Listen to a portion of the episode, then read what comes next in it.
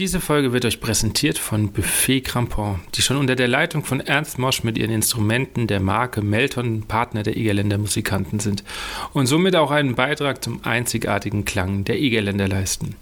Und für alle Egerländer-Fans gibt es noch etwas ganz Besonderes.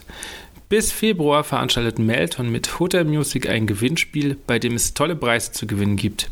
Unter anderem winkt als Hauptgewinn ein Wohnzimmerkonzert mit der Hutter Family oder eine Werkführung in Marktneukirchen in beiden Hauptwerken der Buffet Crampon Gruppe. Das heißt, ihr habt die Chance, dass Ernst Hutter mit seinen Söhnen direkt zu euch nach Hause in das Wohnzimmer kommt und für euch ein kleines Konzert gibt. Teilnehmen kann man ganz einfach bei vielen Musikalienhändlern in ganz Deutschland. In allen Melden Selection Shops stehen lebensgroße Aufsteller von Ernst Hutter. Dort macht ihr ein Foto oder nehmt ein kurzes Video von euch zusammen mit Ernst und einem Instrument der Marke Melton auf und ladet es unter dem Hashtag 20 Jahre Ernst Hutter auf Facebook oder Instagram hoch. Jeder Beitrag nimmt automatisch an der Verlosung teil. Wir sind on air in 3, 2, 1.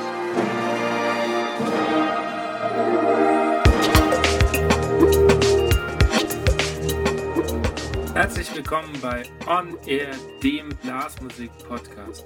Mein Name ist Andi Schreck und ich treffe mich mit Dirigenten, Komponisten, Musikern und Querdenkern aus der Welt der Blasmusik. Wir sprechen über Ansichten, neue Ideen, das Leben und natürlich Musik. Mein heutiger Gast ist mit Sicherheit einer der facettenreichsten Trompeter unserer Zeit. Deshalb würde ich sehr gerne mal sein Zuhause sehen, denn anscheinend kennt er so etwas wie Schubladen gar nicht. Sein Einsatz reicht von den Rundfunk-Big Bands über TV-Produktionen, Popbands bis hin zur Blasmusik. Er spielt nicht nur, sondern komponiert, coacht und ist einer der umtriebigsten Musiker, die ich kenne. Deshalb freue ich mich umso mehr, dass er sich Zeit genommen hat und begrüße den Woodmaster 2017, Mr. Green Hornet, Christoph Moschberger. Hallo Andi, grüß dich. Schön gesagt hast du das. Kommen wir gleich zur ersten Frage, weil ich habe ganz, ganz viele sogar. Was war dein letztes Stück, was du gehört hast, bevor wir jetzt dieses ähm, Interview machen? Also bewusst angehört hast? Bewusst? Bewusst, ja. Boah, ähm, lass mich überlegen. Ich habe ein bisschen bei Spotify rumgesurft und ich bin bei Nils Landgren gelandet. Oh, cool. Ähm, ja, genau. Das war, und der hat so eine Weihnachtsplatte rausgebracht.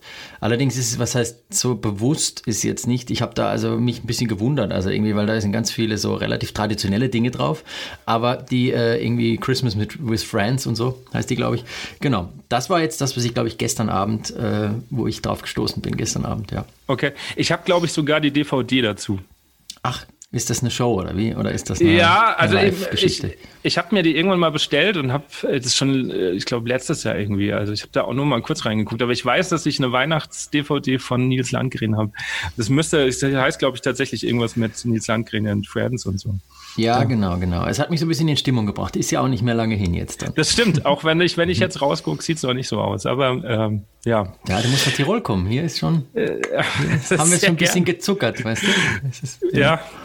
Ja, gut, das dauert noch, glaube ich, bei uns. Naja. Wie begann das bei dir mit der Musik? Also, wann sind die ersten Berührungen zur, zur Musik oder auch dann zur, zur Trompete gewesen? Die erste Berührung mit Musik hatte ich wahrscheinlich indirekt durch meine Familie. Ähm, ich bin in einer relativ musikbegeisterten Familie groß geworden. Meine Mutter singt im Chor, nach wie vor noch im Amateurchor im, im Dorf. Äh, mein Vater hat äh, früher selbst aktiv Musik gemacht, ist immer fleißiger Konzertgänger. Meine Schwester hat vor mir angefangen, Trompete zu spielen, die ist ein bisschen älter. Und äh, ich war dann mit in irgendeiner musikalischen Früherziehung, ich weiß nicht mehr genau, wie alt ich da war, und mit acht habe ich angefangen, Trompete zu spielen. Okay. Im Musikverein in meinem Heimatort wie das sich gehört für einen deutschen Blasmusik-Nachwuchs-Trompeter. Äh, so. Okay. Warum, also warum Trompete und nicht Posaune, Tuba, Klarinette oder so? Ich glaube, weil meine Schwester schon Trompete, äh, Schrägstrich Flügelhorn gespielt hat. Das war irgendwie das naheliegendste. Ja, irgendwie für ah, mich. Ah, okay. Mhm. Und wann kam für dich so der Moment, wo du gesagt hast, ja, könnte ich mir vorstellen, das beruflich zu machen? Ich glaube, so mit zwölf oder so. Okay. Da hatte ich ähm, einen Lehrerwechsel. Da bin ich zum Georg Weirer gekommen. Das ist ein alter ähm, Trompeter alter Schule, der ist leider nicht mehr unter uns, aber äh, hat früher bei, äh, bei Morsch gespielt, bei Erwin Lehn gespielt, so ein Big Band Trompeter, so ein bisschen wie Horst Fischer. Konnte auch so ähnlich spielen, diese ganzen Hochton-Trompetenstücke, wie man sie früher genannt hat. Äh, das konnte der alles spielen. Der hat eine Big Band gehabt, so eine semi-professionelle Big Band, die Big Band Top C. Äh, da waren, wie gesagt, Profis dabei, Amateure dabei und ich auch mit elf, zwölf Jahren bin ich da dazugekommen. Cool. In der Section gestanden. Äh, da haben wir auch so im Vorprogramm von Maynard Ferguson gespielt, zum Beispiel bei ein paar Deutschland-Konzerten. Das war total krass. Und da hatte ich zum ersten Mal so äh, quasi so Kontakt mit, mit Musikern aus der, aus der weiten Welt, so als Fan sozusagen und habe dann, glaube ich, schon mal drüber nachgedacht, wie wäre das, das beruflich zu machen. Ich konnte mir das überhaupt nicht vorstellen, wie das Leben dann aussieht als Profimusiker, aber es war für mich in dem Alter eigentlich schon irgendwie so das erklärte Ziel in meinem Kopf. Okay. Waren das dann auch so Vorbilder, Maynard Ferguson ja, für dich? Oder? Ich habe in der Zeit viel, viel Maynard Ferguson gehört. Ich glaube, ich habe, äh, bevor ich überhaupt was von äh, Count Basie oder ähm, irgendwelchen anderen Big Band Größen gehört hatte, also so Sachen, die man kennen sollte oder oder also sich habe ich irgendwie diese ganzen Ferguson Sachen rauf und runter gehört. Das war eben so das, was mich eben durch auch durch den Georg Weira irgendwie, der da auch so dem nachgeeifert ist, glaube ich, so ein bisschen wie soll ich sagen, wurde mir weitergegeben, wurde mir in die musikalische Wiege gelegt. Und okay, jetzt, also auch ja. Klassik war nie, nie Thema für dich. Klassik war schon ein Thema, aber kam so ein bisschen später. Äh, eher durch die Vernunft, habe ich das Gefühl. Nie so richtig aus meinem inneren Antrieb. Also es war, ähm, ich bin, wie gesagt, der Georg Weirer war ein Big Band-Trompeter, hat mit mir eigentlich Abendschule und Big Band-Phrasierung. Das ist so runtergebrochen, das, was wir gemacht haben. Das eigentlich. Und ähm, dann irgendwann war natürlich klar, okay, ich muss irgendwie auch noch ein paar andere Dinge, ein paar andere Sachen aufsaugen. Dann kam ich nochmal parallel zu einem anderen Lehrer. Irgendwann war ich dann in Freiburg beim Johannes Sondermann vom SWR-Orchester, ähm, der mich dann unterrichtet hat, klassisch so mit 15, 16, 17, so. Ähm, und irgendwie hat es aber nie so richtig gefruchtet. Das war immer so, ich wollte das, ich wollte eigentlich beides studieren dann, weil ich mir dachte, okay, damals schon breit aufgestellt sein, das irgendwie interessiert mich das ja auch und äh, die Virtuosität und das tolle Spiel und so, gerade die klassischen Trompeter faszinieren mich auch, aber es hat mir, es ist mir nie so leicht gefallen damals irgendwie. Ich war mit 16 oder so, habe ich beim Bundesjugend Jazz Orchester vorgespielt, bei Peter Herbolzheimer, bin reingekommen, dann habe ich beim Bundesjugendorchester vorgespielt, zur gleichen Zeit beim klassischen Orchester, habe kein, kein Land gesehen. Dann habe ich beim Landesjugendorchester vorgespielt, nicht mal da haben sie mich genommen. Dann war mir irgendwann klar, okay, ich glaube, ich muss mir eingestehen, ich werde kein klassischer Trompeter mehr und ja, ich übe das nach wie vor noch wahnsinnig gerne. Spiele eigentlich, also ich übe viel mehr klassisches Zeug als zu Hause als irgendwelche Jazz- oder Big Band Sachen. Ähm, ja, aber ich, das ist wahrscheinlich, ja, ist irgendwie nicht, war mir nicht vergönnt. okay, aber das klingt so, unfassbar reif. Also wir sind, glaube ich, ziemlich ein Alter. Wann, wann bist du geboren? 85. 85. 85, genau. Ich bin 86 geboren. Wenn ich jetzt so zurückdenke, als ich 15, 16 war, ähm, und das dann auch mit, äh, äh, äh, ja, mit Musikern vergleicht, die dann auch in, in meinem Alter waren, klingt es sehr reif zu sagen, okay, ich muss ja breit oder ich möchte breit aufgestellt sein. Also ich kenne viele, die dann gesagt haben, ja, ich bin der Klassiker oder ich bin der der Jazzer und dann interessiert mich aber der Rest auch nicht. Woher kam diese Reife oder? Ja, keine Ahnung, ehrlich gesagt. Also ich habe ähm, meine erste Band, die ich hatte, das war eben so mit 15 oder so. Ähm, das wird mir jetzt eigentlich gerade erst klar, wo du fragst. Das ist lustig, weil ähm, das hieß äh, Sechstakkord, dieses Ensemble. Und das war eigentlich, es waren sechs Leute, alles Erwachsene und ich, also noch ein, ein anderer Kollege in meinem Alter, sonst nur erwachsene Leute.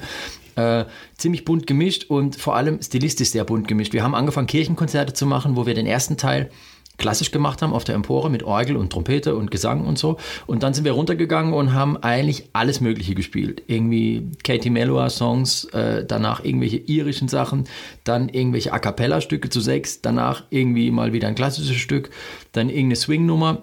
So ist es eigentlich losgegangen. Und aus diesem Ensemble, das war wirklich eher auf, sag ich mal, gutem Amateurniveau es waren keine Profis dabei. Aber äh, da habe ich eigentlich, glaube ich, schon angefangen, also alles in einen Topf zu werfen. So und an einem Abend so Programme zu, zusammenzuschustern und Arrangements zu schreiben, äh, die eigentlich von Genres gar nicht berührt werden irgendwie. Oder halt zumindest ohne Berührungsängste und ohne Rücksicht auf irgendwelche Verluste. Das war auch nicht immer gut und es war vielleicht auch nicht immer geschmackvoll. Das muss man jetzt einfach auch mal sagen. Also nicht alles, was so weit zurückliegt und jetzt sich so toll anfühlt, war dann unter jetziger Sicht gut. Aber ähm, ja, irgendwie hat sich das ergeben. So, ich habe dann auch durch viele Leute, die ich halt dann irgendwie dann kennengelernt habe, äh, vielleicht auch Einflüsse gekriegt. Leute, die mir Jazz-Sachen gezeigt haben, äh, die mir neue Musik gezeigt haben, die aus einer ganz anderen Ecke kommen, die vielleicht eher Rock gehört haben. Also es ja, hat sich irgendwie so ergeben, der, die Neugierde. Also ich glaube, ich wäre froh gewesen, mehr Menschen damals kennen, äh, äh, zu kennen, die so offen sind. Also ähm, ich, ich hatte das Glück, dass ich auch überall immer so ein bisschen war, in der Soulband, in der Big Band, dann in der Schule, dann halt die Blasmusik daheim und auch ein Klassikensemble. Aber ich kannte tatsächlich damals nicht so viele, die so, so, so offen waren, sondern es war halt dann, okay, ich höre nur Tower of Power, dann interessiert mich jetzt, ähm, keine Ahnung, German Brass nicht oder sowas. Also das, ich habe das damals für mich sehr, sehr schwer empfunden, mich auch mitzuteilen, gerade auch so mit Mitschülern, ähm, dass die verstehen, dass nur weil ich jetzt, keine Ahnung, am Wochenende auf dem Fest Blasmusik mache, deswegen trotzdem auch was anderes gerne höre und spiele. Ähm, ja. Ja, ich weiß nicht. Es hat sich irgendwie so ergeben. Also es stimmt, ich bin da wahrscheinlich äh, so ein, zwei Leuten auch irgendwie ganz dankbar, dass sie mir da irgendwie die Augen geöffnet haben oder zumindest die, ähm, äh, ja, wie soll ich sagen, äh, mich dazu an angespornt haben, vielleicht auch andere ein bisschen um die Ecke zu denken oder andere Dinge zu hören. Mhm. Ja, das ist schon wichtig. Natürlich war ich auch voll in diesem ganzen Blasmusik-Ding. Also als ich 14, 15 war, war natürlich äh, Blaskapelle Gloria, diese ganzen mährischen Bands, Vlado Kumpan mhm. gerade mit seiner neuen Band dann, das war natürlich, das habe ich, das war eigentlich schon fast vorbei dann mit 16, 17. Also das war irgendwie noch ein mhm. bisschen früher, ähm, wo ich das, wo ich da voll drin war, kopfüber. Also ja, jede Platte rauf und runter gespielt. Das war Ganz wichtig ja. in der Zeit. Mhm. Kommen wir zu deiner Studienzeit. Du hast ja in äh, Köln studiert. Genau. Ähm, wie würdest du jetzt rückblickend deine Studienzeit beschreiben? Das war, ähm, ja, wie soll ich das beschreiben? Also es war eine wahnsinnig wichtige Zeit für mich. Äh, ich habe relativ früh die Chance gekriegt, aktiv äh, Musik zu machen in Köln. Also ich bin hingekommen und habe äh, eigentlich ein paar Wochen später schon in verschiedenen Big Bands spielen dürfen. Ähm, es gab damals in, in Köln, es gibt es immer noch, ähm, diese Rehearsal Bands, die einmal im Monat gespielt haben. An einem ersten Donnerstag im Monat in einer Location hat zum Beispiel die Big Band Convention gespielt und das war für mich zum Beispiel eine ziemlich gute Schule, weil da saßen sehr viele alte Hasen, damals noch Günter Bollmann, Frank Weller, die jetzt irgendwie natürlich beim HR sind, kennst du sicher, und ähm, mhm. viele andere Leute aus der Kölner Szene, da ist ja einfach die Musikerdichte wahnsinnig hoch. Und äh, da haben wir halt allen möglichen Programme gespielt. Da gab es einen Abend Count Basie, dann einen Abend ähm, äh, Terry Gibbs, dann irgendwie diese ganzen Big Band Programme, irgendwie die Noten waren da und da habe ich wahnsinnig viel gelernt. Und das war eigentlich so ein bisschen mein Studium, das aktive Spielen, so vor Ort.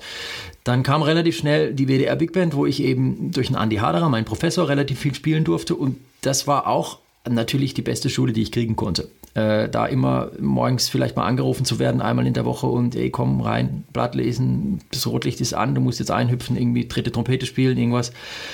Und da habe ich irgendwie so sau viel gelernt.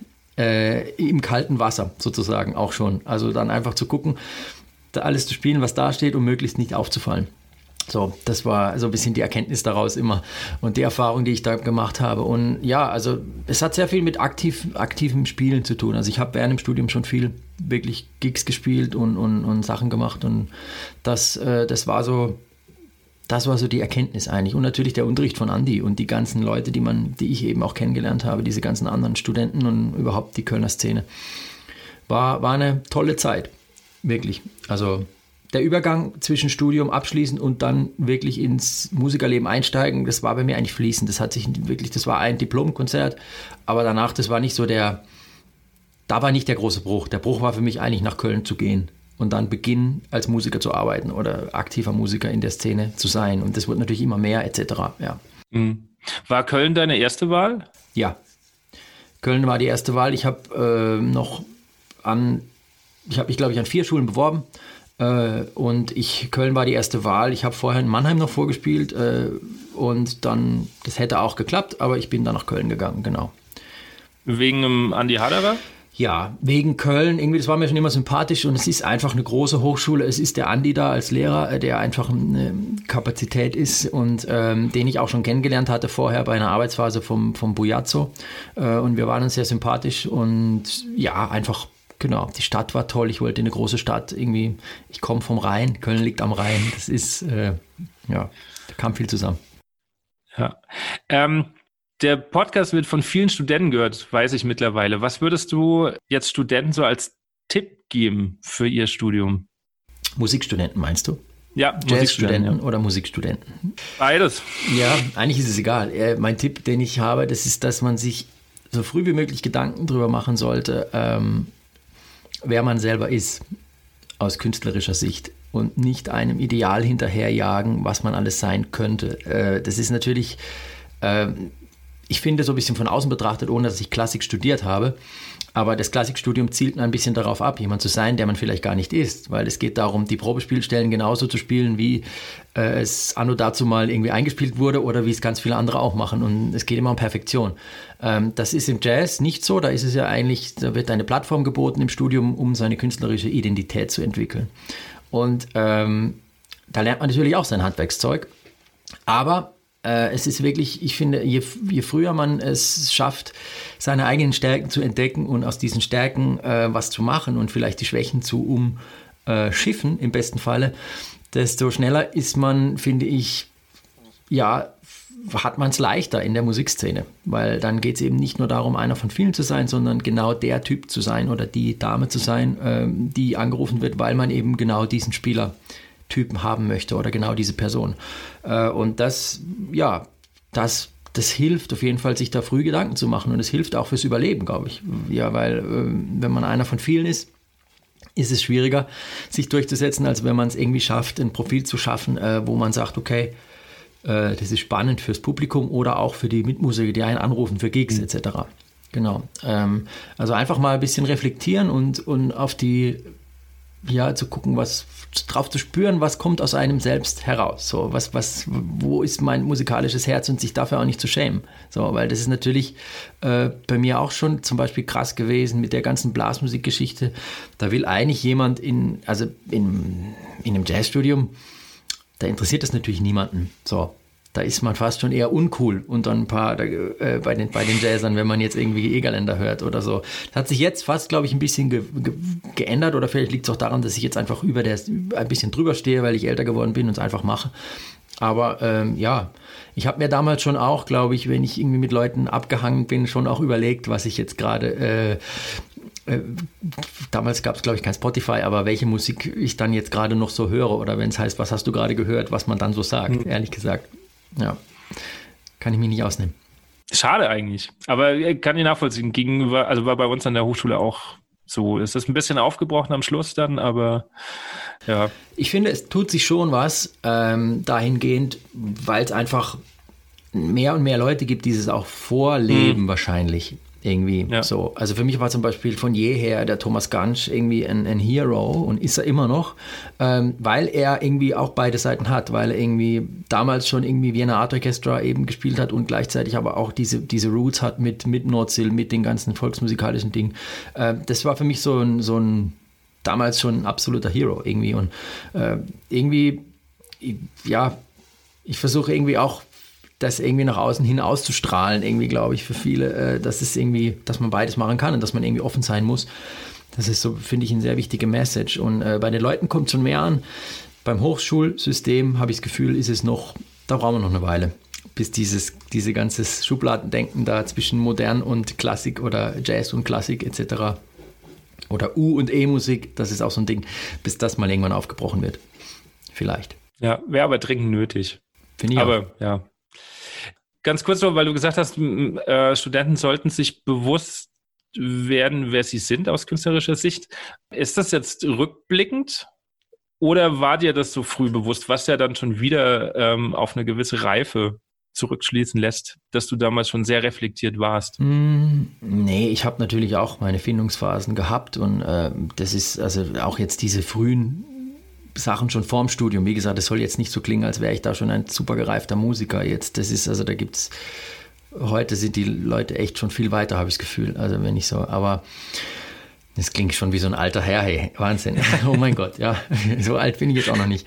Naja, ähm, nee, ich glaube, es ist wichtig, Dinge auszuprobieren, aber dann irgendwie auch wieder liegen zu lassen und in eine Richtung zu gehen und keine Ahnung, ich hatte so eine Clifford Brown Phase und, und gedacht, boah, mhm. das ist das Geilste, was es gibt und irgendwie habe eine Band gegründet, die Hot Brownies und habe da irgendwie Arrangements rausgehört und äh, wir haben eine Platte aufgenommen. Es war irgendwie geil und irgendwann habe ich gemerkt, okay, das ist unfassbar super, aber irgendwie alles ist dann auch nicht, da hört es auch nicht auf. Und dann ging es halt zum nächsten mhm. etc. Und äh, ja, so ist es. Also ich glaube, ähm, ich habe das eher später gemerkt, ähm, nach dem Studium, wo ich so mich selber gefragt habe, für was stehe ich eigentlich? Also für was werde ich denn zum Beispiel gebucht jetzt als von anderen Musikern? Und dann gab es irgendwann ähm, die Frage, oder es gab Bands, da war ich der Liedtrompeter in Anführungsstrichen, da habe ich Lied gespielt. Dann gab es andere Bands, da war ich eher der Solist, also sprich improvisatorisch und so weiter und so fort. Also total gegensätzliche Dinge eigentlich so. Aber ich hatte nur diesen Stempel und die wussten teilweise gar nicht so richtig. Also man wird da so ein bisschen reinge äh, reingereicht, ja. Und äh, irgendwann habe ich mir gedacht, okay, dann muss ich jetzt irgendwie versuchen, die Dinge zu verschmelzen und das, was ich am besten kann, von jedem was zu nehmen und daraus was im besten Falle was zu machen, was nach außen hin vielleicht so, dass man sagt, okay, so spielt der Moschberger, ja. Und das ist das, was ich jetzt auch immer irgendwie versuche, mich nicht, äh, nicht der Trompeter zu sein, der jetzt vielleicht am höchsten oder am lautesten spielen kann oder am schnellsten oder wie auch immer, sondern irgendwie zu sagen, die Leute zu berühren mit was, was aus mir herauskommt. So. Also mit, mit meinem Gefühl, das ich gerade habe und mit dem, was ich auch gerade kann. Und ähm, das ist ja auch nicht jeden Tag gleich. Man kann auch mit, mit, äh, ach, also mit den 100 Prozent, die ich am jeweiligen Tag habe, selbst wenn es absolut gesehen nur vielleicht 80 Prozent meiner Spitzenleistung, die ich overall irgendwie vielleicht mal abgerufen habe, gerade ist, dann kann ich aus diesen 80 Prozent trotzdem was Tolles machen an dem Tag irgendwie. Mhm. Äh, weil du sagst, äh, so klingt der Moschberger. Ich habe mal ein Miles Davis äh, Zitat rausgesucht. Sometimes it took a long time to sound like yourself. Hast du das Gefühl, dass du deinen Sound schon gefunden hast? Puh, wenn ich, das, wenn ich jetzt mit Ja beantworte, dann ist die Reise ja zu Ende. Also es ist, äh, das ist jetzt auch nicht der Fall, aber ich glaube schon, ich weiß, was ich mag und was ich nicht mag. Ich habe mich schon damit auseinandergesetzt, eben darüber nachzudenken und zu checken, wie möchte ich klingen spätestens, wenn ich mal äh, auch, wenn man sich mal mit auseinandersetzt, mal eine Platte aufnimmt, eine eigene Platte, wo der eigene Name vorne drauf steht. Das war ein großer Schritt. War erst vor zwei Jahren oder vor eineinhalb Jahren bei mir der Fall. Äh, eigentlich relativ spät, wenn man es so will. Äh, aber da steht man dann halt für was. Da steht dann mhm. der Name vorne drauf. Ich habe ganz viele CDs aufgenommen, wo ich halt einer von den Beteiligten war, aber nicht der Hauptbeteiligte, sage ich jetzt mal. Ähm, und da habe ich mir schon auch Gedanken gemacht und ich merke halt schon immer, dass ich irgendwie dieses spitze, grelle Trompetenspiel, äh, das ist nicht mein Fall. Also ich möchte immer lieber, ja, es muss irgendwie packen von unten so, so am Bauch. Mhm. Und das ist so eher das, wo ich, wo ich immer drauf hin, egal welche Trompete ich spiele, nach ein paar Monaten oder Wochen, merke ich, dann klinge ich eigentlich doch wieder, dann sind vielleicht die Spitzen, die am Anfang da waren, die für manche Dinge ja gut sind im Spielen, weil sie es einfacher machen beim Liedspielen oder so, ähm, die sind dann wieder weg, weil ich es vielleicht nicht so hören möchte. Ja, also irgendwie, ja. Ich glaube, ich habe einen Sound gefunden, der mir gerade gefällt. Vielleicht ändert sich das auch wieder nach ein paar Jahren noch. Ja, weil wir gerade schon bei deiner CD sind, wie, wann ist der Gedanke gereift, zu sagen, jetzt mache ich eine Platte, wo ich auch wirklich vorne dra äh, draufstehe? Na, der Gedanke war schon, der war schon lange da. Also schon während des Studiums oder Ende des Studiums habe ich gedacht, ja, ähm, boah, ich würde schon mal gern irgendwie was unter eigenem Namen machen, einfach mal eine Solo-CD in irgendeiner Form. Aber dann stand ich genau vor dem Problem, dass ich gemerkt habe, ja, okay, was könnte ich denn jetzt machen? Ich könnte jetzt eine CD machen, da könnte, könnte eine Latin-CD sein mit einer Latin-Band, da würde ich mich wohlfühlen mhm. irgendwie. Dann könnte, ich könnte aber auch ein, ein Jazz-Trio machen, ich könnte eine Egerländer-Besetzung machen, ich könnte ein, ein, das machen, ich könnte virtuose Stücke spielen, ich könnte irgendwie Pop-Stücke spielen, das wäre alles irgendwie wahrscheinlich mh, verständlich, weil das ein Teil von mir ist. Aber äh, irgendwie habe ich mich natürlich auch nicht gänzlich wohlgefühlt. Und dann alles zusammen von jedem etwas auf eine Platte zu machen, das wäre so ein Gemischtwarenladen, der auch irgendwie keinen roten Faden hat. Und eigentlich hat die Findungsphase relativ lange gedauert, bis ich mal was gefunden hat, wo ich sage, okay, das ist jetzt die Momentaufnahme, da fühle ich mich am wohlsten. Und das war tatsächlich dann die, die Idee, eine Blechbläserscheibe zu machen.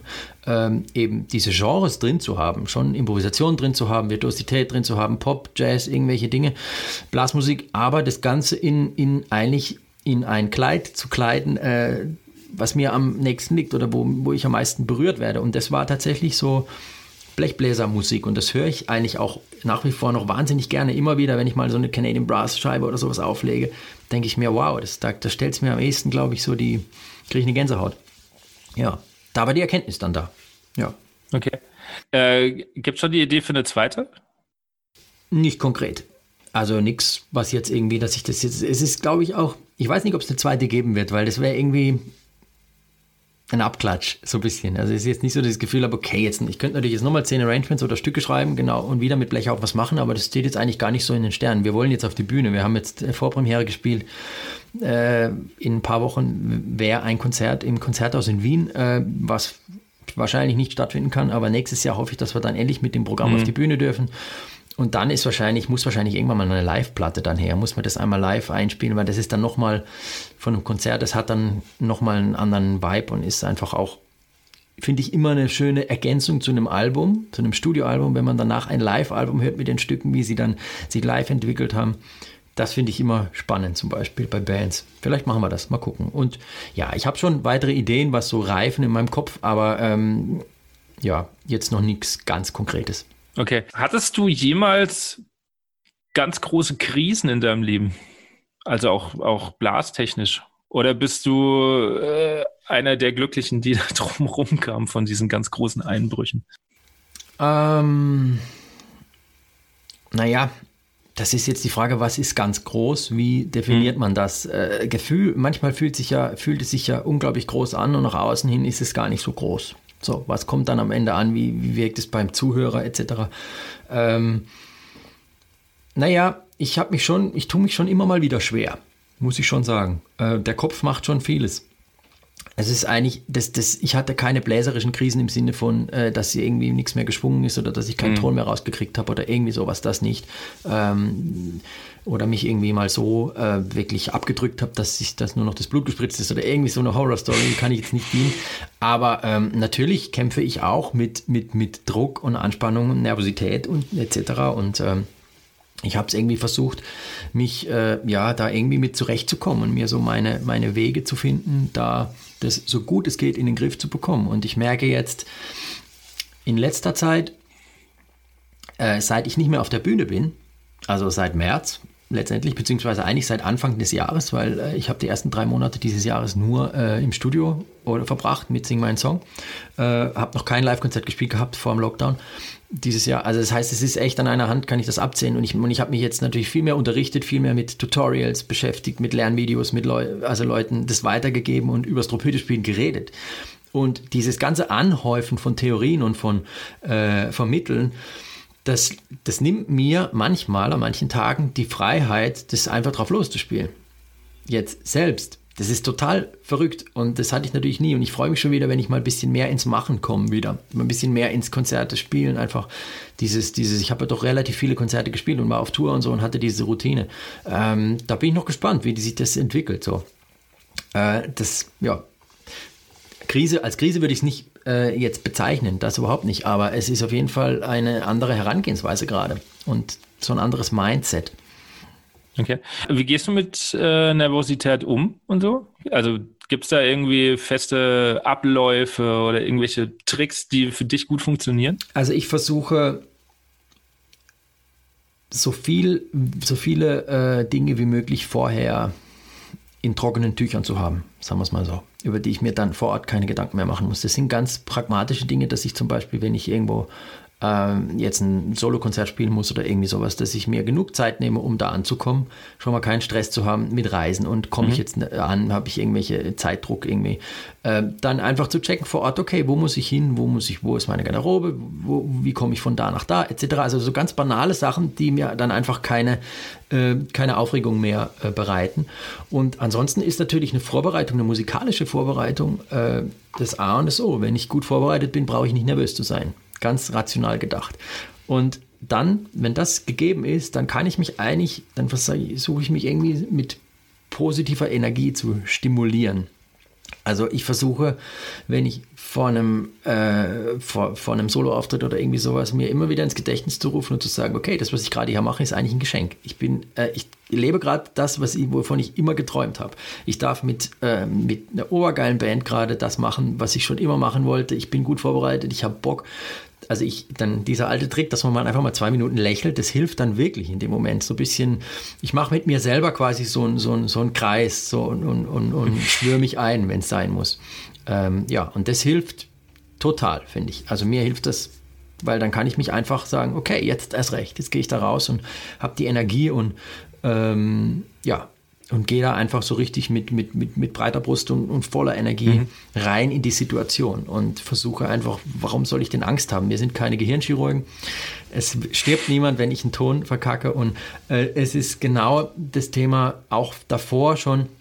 Ich würde niemals in meinem Leben ein Heidenkonzert spielen wollen müssen äh, oder andersrum müssen, einfach vor Leuten. Das ist, äh, das, wenn ich sowas machen müsste, wo, wo ich genau weiß, jeder Ton muss genauso sein, wie es da steht. Und wenn ich es nicht mache, dann steht es morgen in der Zeitung. Das ist nicht die Art, äh, wie ich Musik machen möchte. Und ähm, das ist auch nicht das, was ich kann, glaube ich.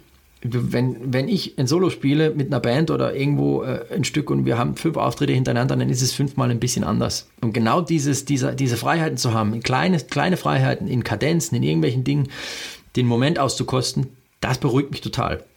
Ähm, da kann ich einfach das machen, was ich gerade fühle. Äh, ob das jetzt äh, quasi, ob dieser eine hohe Ton jetzt da dabei ist oder nicht, das ist dann ein Wurscht, weißt du, wie ich meine? Also es ist dann, es ja, beruhigt mich und es macht für mich, da fängt irgendwie das Musikmachen auch an, wenn es um Improvisation geht.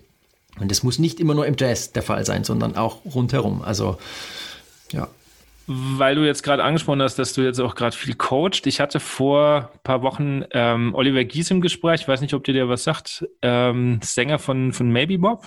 Ähm, Maybe Bob kenne ich. Ganz tolle, ja, tolle, tolle A Cappella-Band, die auch kein Genre quasi für sich irgendwie gepachtet haben. Und der hat äh, so schön gesagt, ähm, jeder braucht einen Coach, weil sie ja auch immer mal wieder ähm, ja, Gesangsunterricht nehmen. Wie ist das bei dir? Hast du so, so einen Mentor, so einen Coach, der dir, äh, an den du dich manchmal noch wendest oder dich austauscht oder bist du für dich und tauscht dich quasi eigentlich nur mit Mitkollegen aus, aber du hast keinen festen ich habe keinen Mentor. festen Mentor oder Coach momentan, aber ich glaube, ich werde es versuchen, äh, mir auch wieder mehr also ich möchte das eigentlich wieder haben. Einfach um, um mhm. auch, ich möchte mal wieder irgendwo hin und möchte mal wieder Unterricht nehmen. Äh, einfach zu sagen, okay, äh, ich bin jetzt mal wieder Schüler. Und das, das Austausch mit Kollegen findet natürlich ständig statt und dann, dann hört man was Neues, man probiert es aus, aber das ist natürlich nochmal was anderes. Ähm, das findet immer statt, das ist schon klar. Aber ich, ich habe, ähm, wie soll ich sagen, leider es bis jetzt noch nie so richtig durchgezogen, weil das natürlich auch so ein bisschen Luxus ist, ehrlich gesagt, dann jetzt mhm. zu sagen, ähm, irgendwo hinzufahren oder irgendwo da Unterricht zu nehmen etc. Aber es gibt schon ein paar ähm, Kandidaten, wo, ich, wo mich wirklich auch interessieren. Also das muss ich sagen, wo ich auch mal gerne hinfahren möchte und mir einfach mal die, den Luxus eines, einer Unterrichtsstunde oder ein, einiger Unterrichtsstunden gönnen möchte. Ja, also ich finde das ganz wichtig, äh, auch mal zu hören, weil ich glaube, ähm, für viele draußen ist so ab so einem gewissen Level kann man alles. Also so ist immer so der, der Eindruck, glaube ich, von außen. Und einfach um mal zu hören, dass, dass auch ähm, Menschen, die so erfolgreich sind wie du, sagen, na, ich möchte vielleicht auch noch mal ein bisschen was dazulernen, ich will nicht stehen bleiben, finde ich, finde ich immer ganz, ganz ähm, wichtig, dass das auch mal artikuliert wird.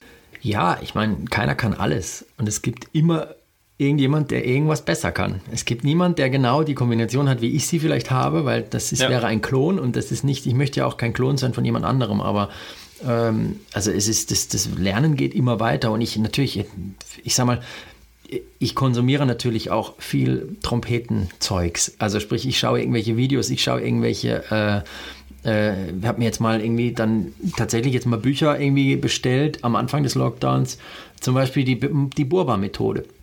Ich habe darüber immer nur Auszüge gewusst. Jetzt habe ich mal das Buch bestellt, habe es mal durchgelesen. Jetzt, jetzt habe ich die Gesamtheit mal ein bisschen mehr verstanden. Oder äh, von Christian Steenstrup, Teaching Brass oder mhm. äh, äh, Jacobson, die ganzen Geschichten so. Ähm, aber eigentlich ist es ja spannend, der, je mehr ich da weiß, desto, es ist dann nicht unbedingt gleich leichter, damit umzugehen und zu spielen, weil dann denkst du noch viel mehr nach. Das ist genau das, was ich ja. meine. Man verkopft sich, dann machst du irgendwelche, dann, beim Einatmen hast du schon fünf Schritte im Kopf, so was jetzt sein könnte. So. Mhm. Das, manchmal ist es auch einfach gut zu sagen, oh, wir, beginnen jetzt einfach, wir machen jetzt einfach Musik. Wurscht, lass einfach mal spielen. Und das, das fehlt mir gerade im Moment. Und ähm, ich muss dann auch immer ein bisschen aufpassen, wie viel Input ich mir gebe.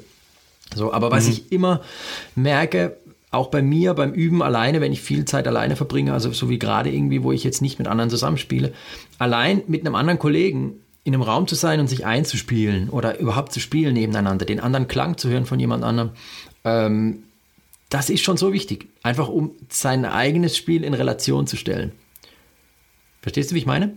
Wenn ja, ich immer ja. nur in meinem eigenen Übekämmerchen sitze und immer vor mich hinspiele, auch wenn es unterschiedliche Dinge sind, ich höre immer nur meinen Klang und der kann sich ja verändern. Äh, und dann, da fehlt mir einfach so ein bisschen die Relation. Und mhm. sonst habe ich einfach immer mal wieder andere Trompeter neben mir und merke, okay, wow, der klingt aber hell oder der klingt aber dunkel oder der klingt groß oder laut oder leise in irgendeiner Form, wo ich mich selber wieder vergleichen kann und sagen, ah, okay, da bin ich jetzt so und ist, dann ist es, komme ich da weiter, ja. Es ist so ein bisschen ohne das irgendwie zu werten, dass der andere jetzt schlechter oder besser oder irgendwas klingt, sondern einfach mhm. nur, um das Ganze in Relation zu stellen. Ja.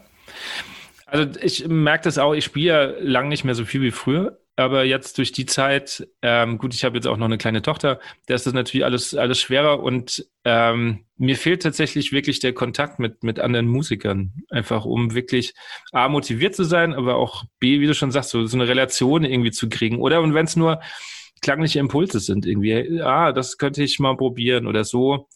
Also ich kann das gut nachvollziehen. Ähm, auf einer niedrigeren Ebene wahrscheinlich, aber ähm, kann das kann das sehr gut nachvollziehen.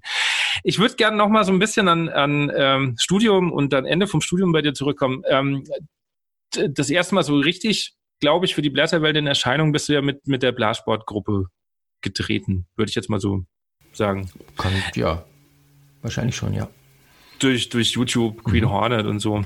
Welche Erfahrungen nimmst du aus der Zeit mit? Aus der Blasportgruppenzeit? Ja.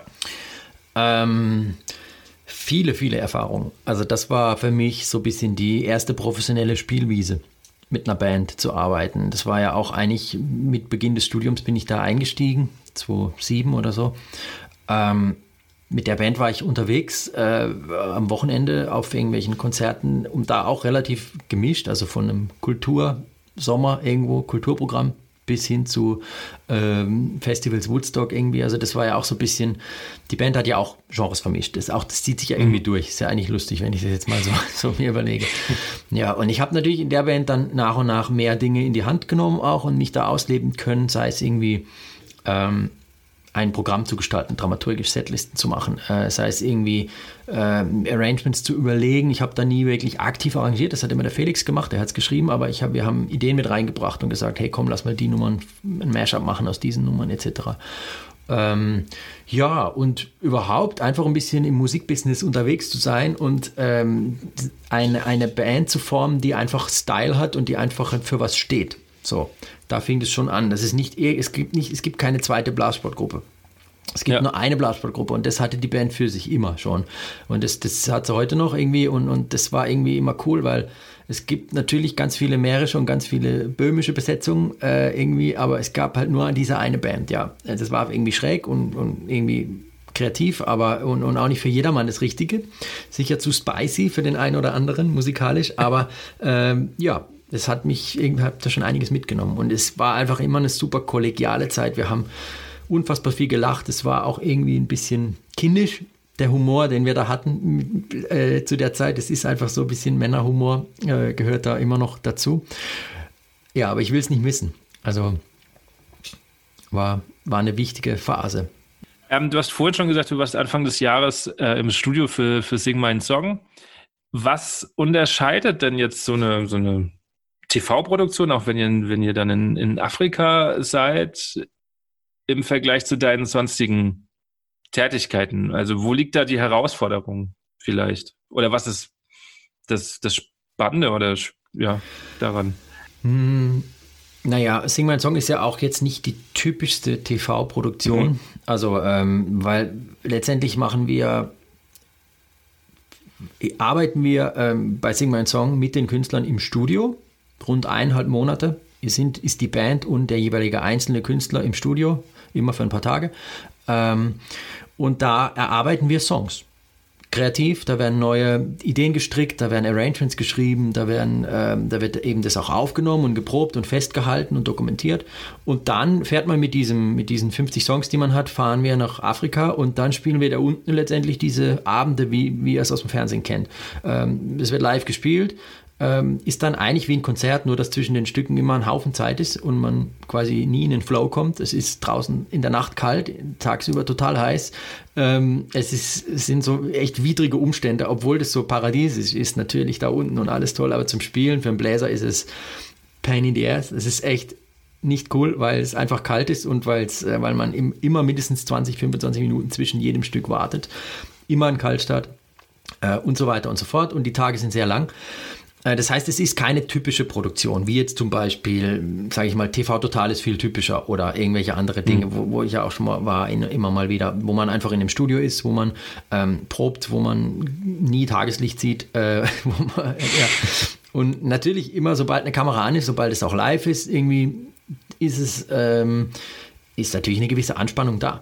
Klar, es sehen viele Leute, aber irgendwann verliert man auch das äh, da ein bisschen die Angst vorm Rotlicht. Das ist, ist äh, wie soll ich sagen, es, es, wird dann alles irgendwann normal, genau wie wenn man äh, auf Natur ist. Das erste Konzert ist immer noch wahnsinnig spannend, das zweite ist auch noch Anspannung und irgendwann nach dem 20. Konzert ist es dann auch ein bisschen, ähm, ist man einfach mehr drin und hat die Routine gefunden. Ja. Mhm. Ähm, ja, das Besondere bei Sing Mein Song ist musikalisch und überhaupt halt, dass da auch wieder total verschiedene Leute vorbeikommen, dass wir auch so zwischenmenschlich in der Kreationsphase, wenn es wirklich darum geht, Musik zu, ähm, zu, zu machen, also in, im Studio, wenn es darum geht, die Songs zu entwickeln, da ist es natürlich so ein bisschen so, der, der Künstler kommt und hat so ein musikalisches äh, äh, so, so ein Laden, der vollgestellt ist mit allen musikalischen Möglichkeiten. Der hat eine komplette Band mit, mit, mit Bläsern, mit Sängern, mit ähm, Geige mit dabei, mit, mit das noch hier und Keyboards und alles. Der kann ja auswählen, was macht er. Und da geht es natürlich auch so ein bisschen darum, als Bläser, äh, vielleicht auch bei, bei, bei Künstlern, was zu, mit einfließen zu lassen oder was anzubringen oder was quasi ins Arrangement reinzubringen, was Gehalt hat, äh, die vielleicht nicht mit Bläsern was am Hut haben. Mhm. Also bei einer Reggae-Nummer oder bei einer Soul-Nummer etc. ist es klar, da braucht man irgendwie Bläser oder irgendwie, wenn so eine Retro Amy Winehouse-Style kommt, ja. Aber eigentlich ist das Spannende eher so aktuelle Musik zu machen und da zu, zu schauen, okay, wie können wir da vielleicht einer Lea noch ein paar Bläser unterjubeln oder so, die eigentlich mit Bläsern noch wirklich gar nichts am Hut hat. So, das ist einfach gar nicht der Sound von ihr. Ja. Das ist spannend. Okay. Wie viel hm, es ist, glaube ich, schwierig zu beantworten wahrscheinlich, aber ähm, äh, kommen die Künstler und haben da schon, schon, also weil das, das Format ist ja jetzt nicht mehr unbekannt. Also war vielleicht in der ersten Staffel noch so, aber jetzt weiß man ja auch als Künstler, worauf man sich einlässt. Ähm, kommen die dann schon mit einer Idee und sagen, ah, ich könnte mir den Song eher in die Richtung vorstellen? Oder gebt ihr da viele Impulse? Hm. Oder kann man das gar nicht doch, sagen? Doch, das kann man schon sagen. Das hat, das gibt, da gibt es natürlich eine, eine, eine Vorgehensweise. Ähm, die Künstler wählen die Songs aus in mhm. einer Songkonferenz. Da äh, sitzen die zusammen am Tisch und, und checken mal, okay, jeder Künstler gibt viele Lieder, die er zur Verfügung stellt. Dann sucht jeder seine sieben Lieder aus, von jedem Künstler eins. Ähm, dann treffen sich die Künstler einzeln mit dem Matthias Grosch, das ist der Bandleader und musikalische mhm. Leiter sozusagen. Und ähm, dann, dann arbeiten die vor. Dann denken die, okay, die und die Nummer, die könnte zum Beispiel ein, ein Reggae werden. Oder die und die Nummer hätte, hätte ich die und die Idee, die bringt zum Teil Ideen mit, zum Teil hat der Matthias Ideen, zum Teil sind noch zusätzliche Produzenten mit dabei, die da noch ihre Ideen mit reinbringen. Da wird eine Tonart geklärt und dann gibt es ähm, so eine kleine Vorproduktion davon, also ein kleines Mini-Demo mit so äh, mit alles aus dem Rechner sozusagen, ohne großen Aufwand, dass wir einen Eindruck bekommen. Und dann kommt der Künstler ins Studio, dann fangen wir morgens um 10 an, dann legt der, teilt der Matthias Noten aus davon, die nicht wirklich, meistens nicht, also für uns Bläser sowieso ganz selten konkret geschrieben sind, sondern das ist eigentlich ein Leadsheet, ein Ablauf mit Akkorden etc.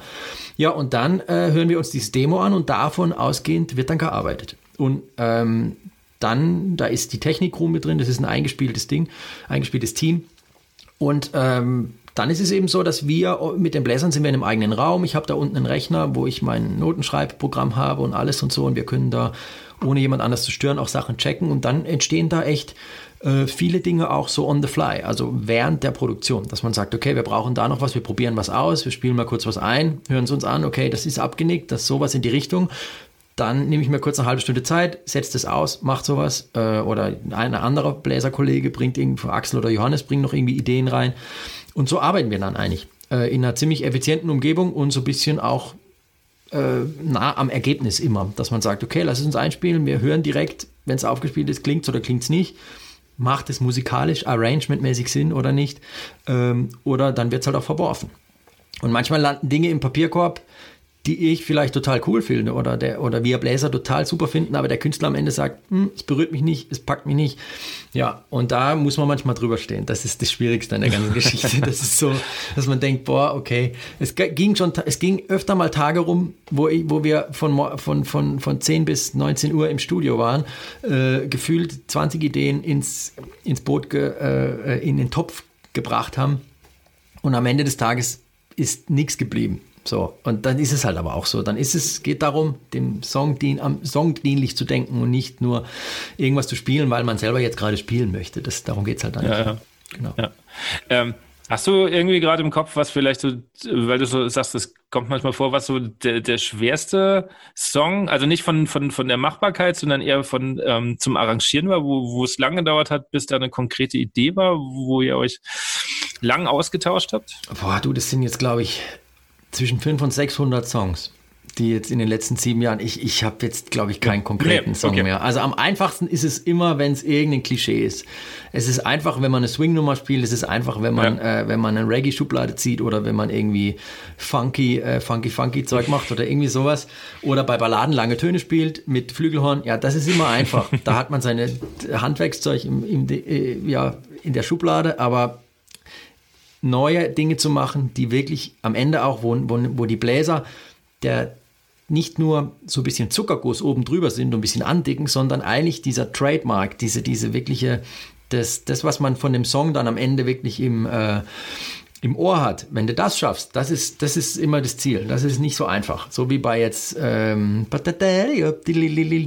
sowas irgendwie Trompete hm, oder ja, genau. sowas so ein, oder das heißt irgendwelche anderen ähm, trademarkigen Sounds, die einfach da sind. Und das, ja, da auf der Suche sind wir immer, jeden Tag dann wieder.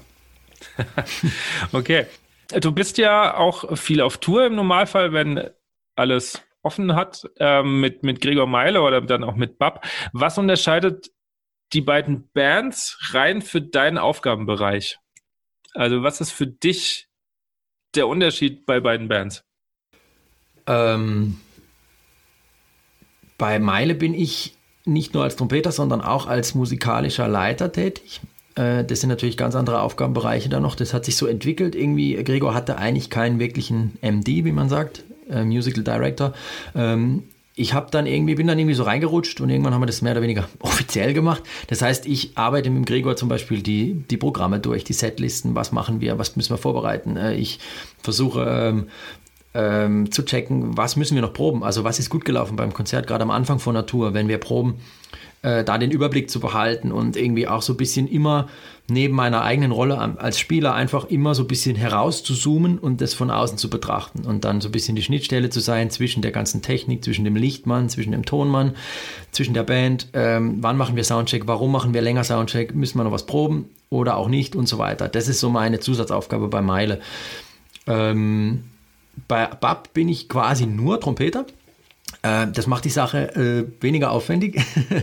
äh, ja, ansonsten ist es andere natürlich eine Rockband. Äh, Bab ist einfach eine, eine, eine, wirklich, das ist wirklich, da geht's, das ist, da gibt's, da geht's richtig rockig zur Sache. Viele Gitarren äh, und ähm, der Mile ist natürlich ein bisschen softer zum Teil.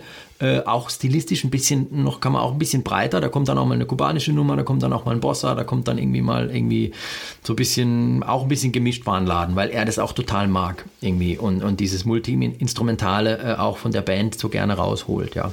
Genau. Ansonsten ist es, ähm, ja, bin ich natürlich bei beiden Bands mit den gleichen Kollegen am Start, nämlich mit auch den gleichen Kollegen von, äh, von Sing My Song, mit Johannes Golz an der Posaune und mit dem Axel Müller an den Holzblasinstrumenten. Der hat einen Riesenapparat da immer dabei, einen riesen Fuhrpark.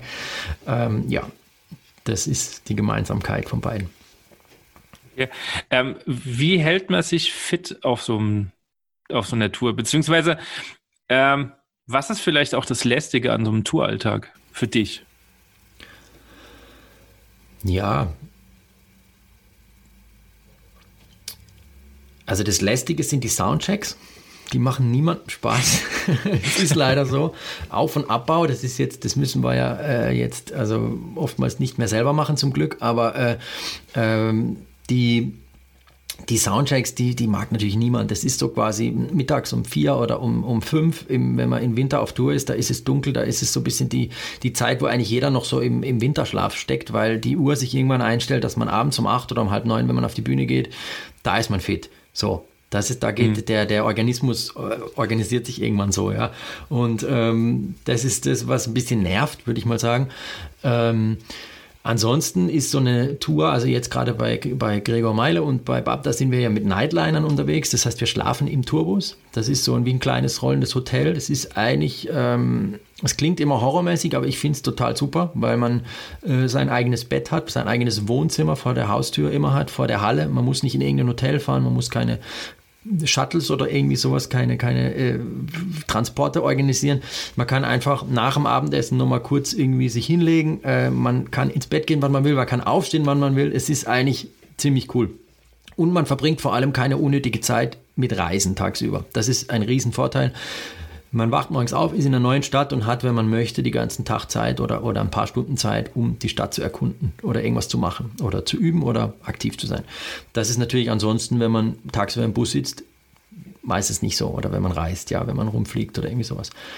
Ähm, wie war die Frage? Was ist am nervigsten, hast du gesagt, ne? Das ist Oder am lästigsten. Am ja. lästigsten, ja. ja. Also das ist so, sonst, ja, ich meine, es kostet schon Energie, jeden Tag irgendwo anders zu sein und äh, nicht immer sich zu orientieren, okay, wo muss ich hin, was ist da und, und aber ich bin eigentlich da, ja, ich, ich mag's und fit halten mit Üben und so, äh, das mache ich äh, mal mehr, mal weniger. Das muss ich ganz ehrlich sagen. Also äh, nur um, um das Programm spielbar zu halten, wenn ich auf Tour bin. Nur, also wenn es nur darum geht, äh, äh, die Abendprogramme zu spielen, ich glaube, dann, dann muss ich eigentlich nicht so viel üben. Da spiele ich mich ein bisschen ein und dann geht das. Dann kann ich aber nach einer gewissen Zeit, wenn ich wirklich lange auf Tour bin, also mit, mit Bab waren wir mal vor zwei Jahren wirklich fünf Wochen am Stück fast.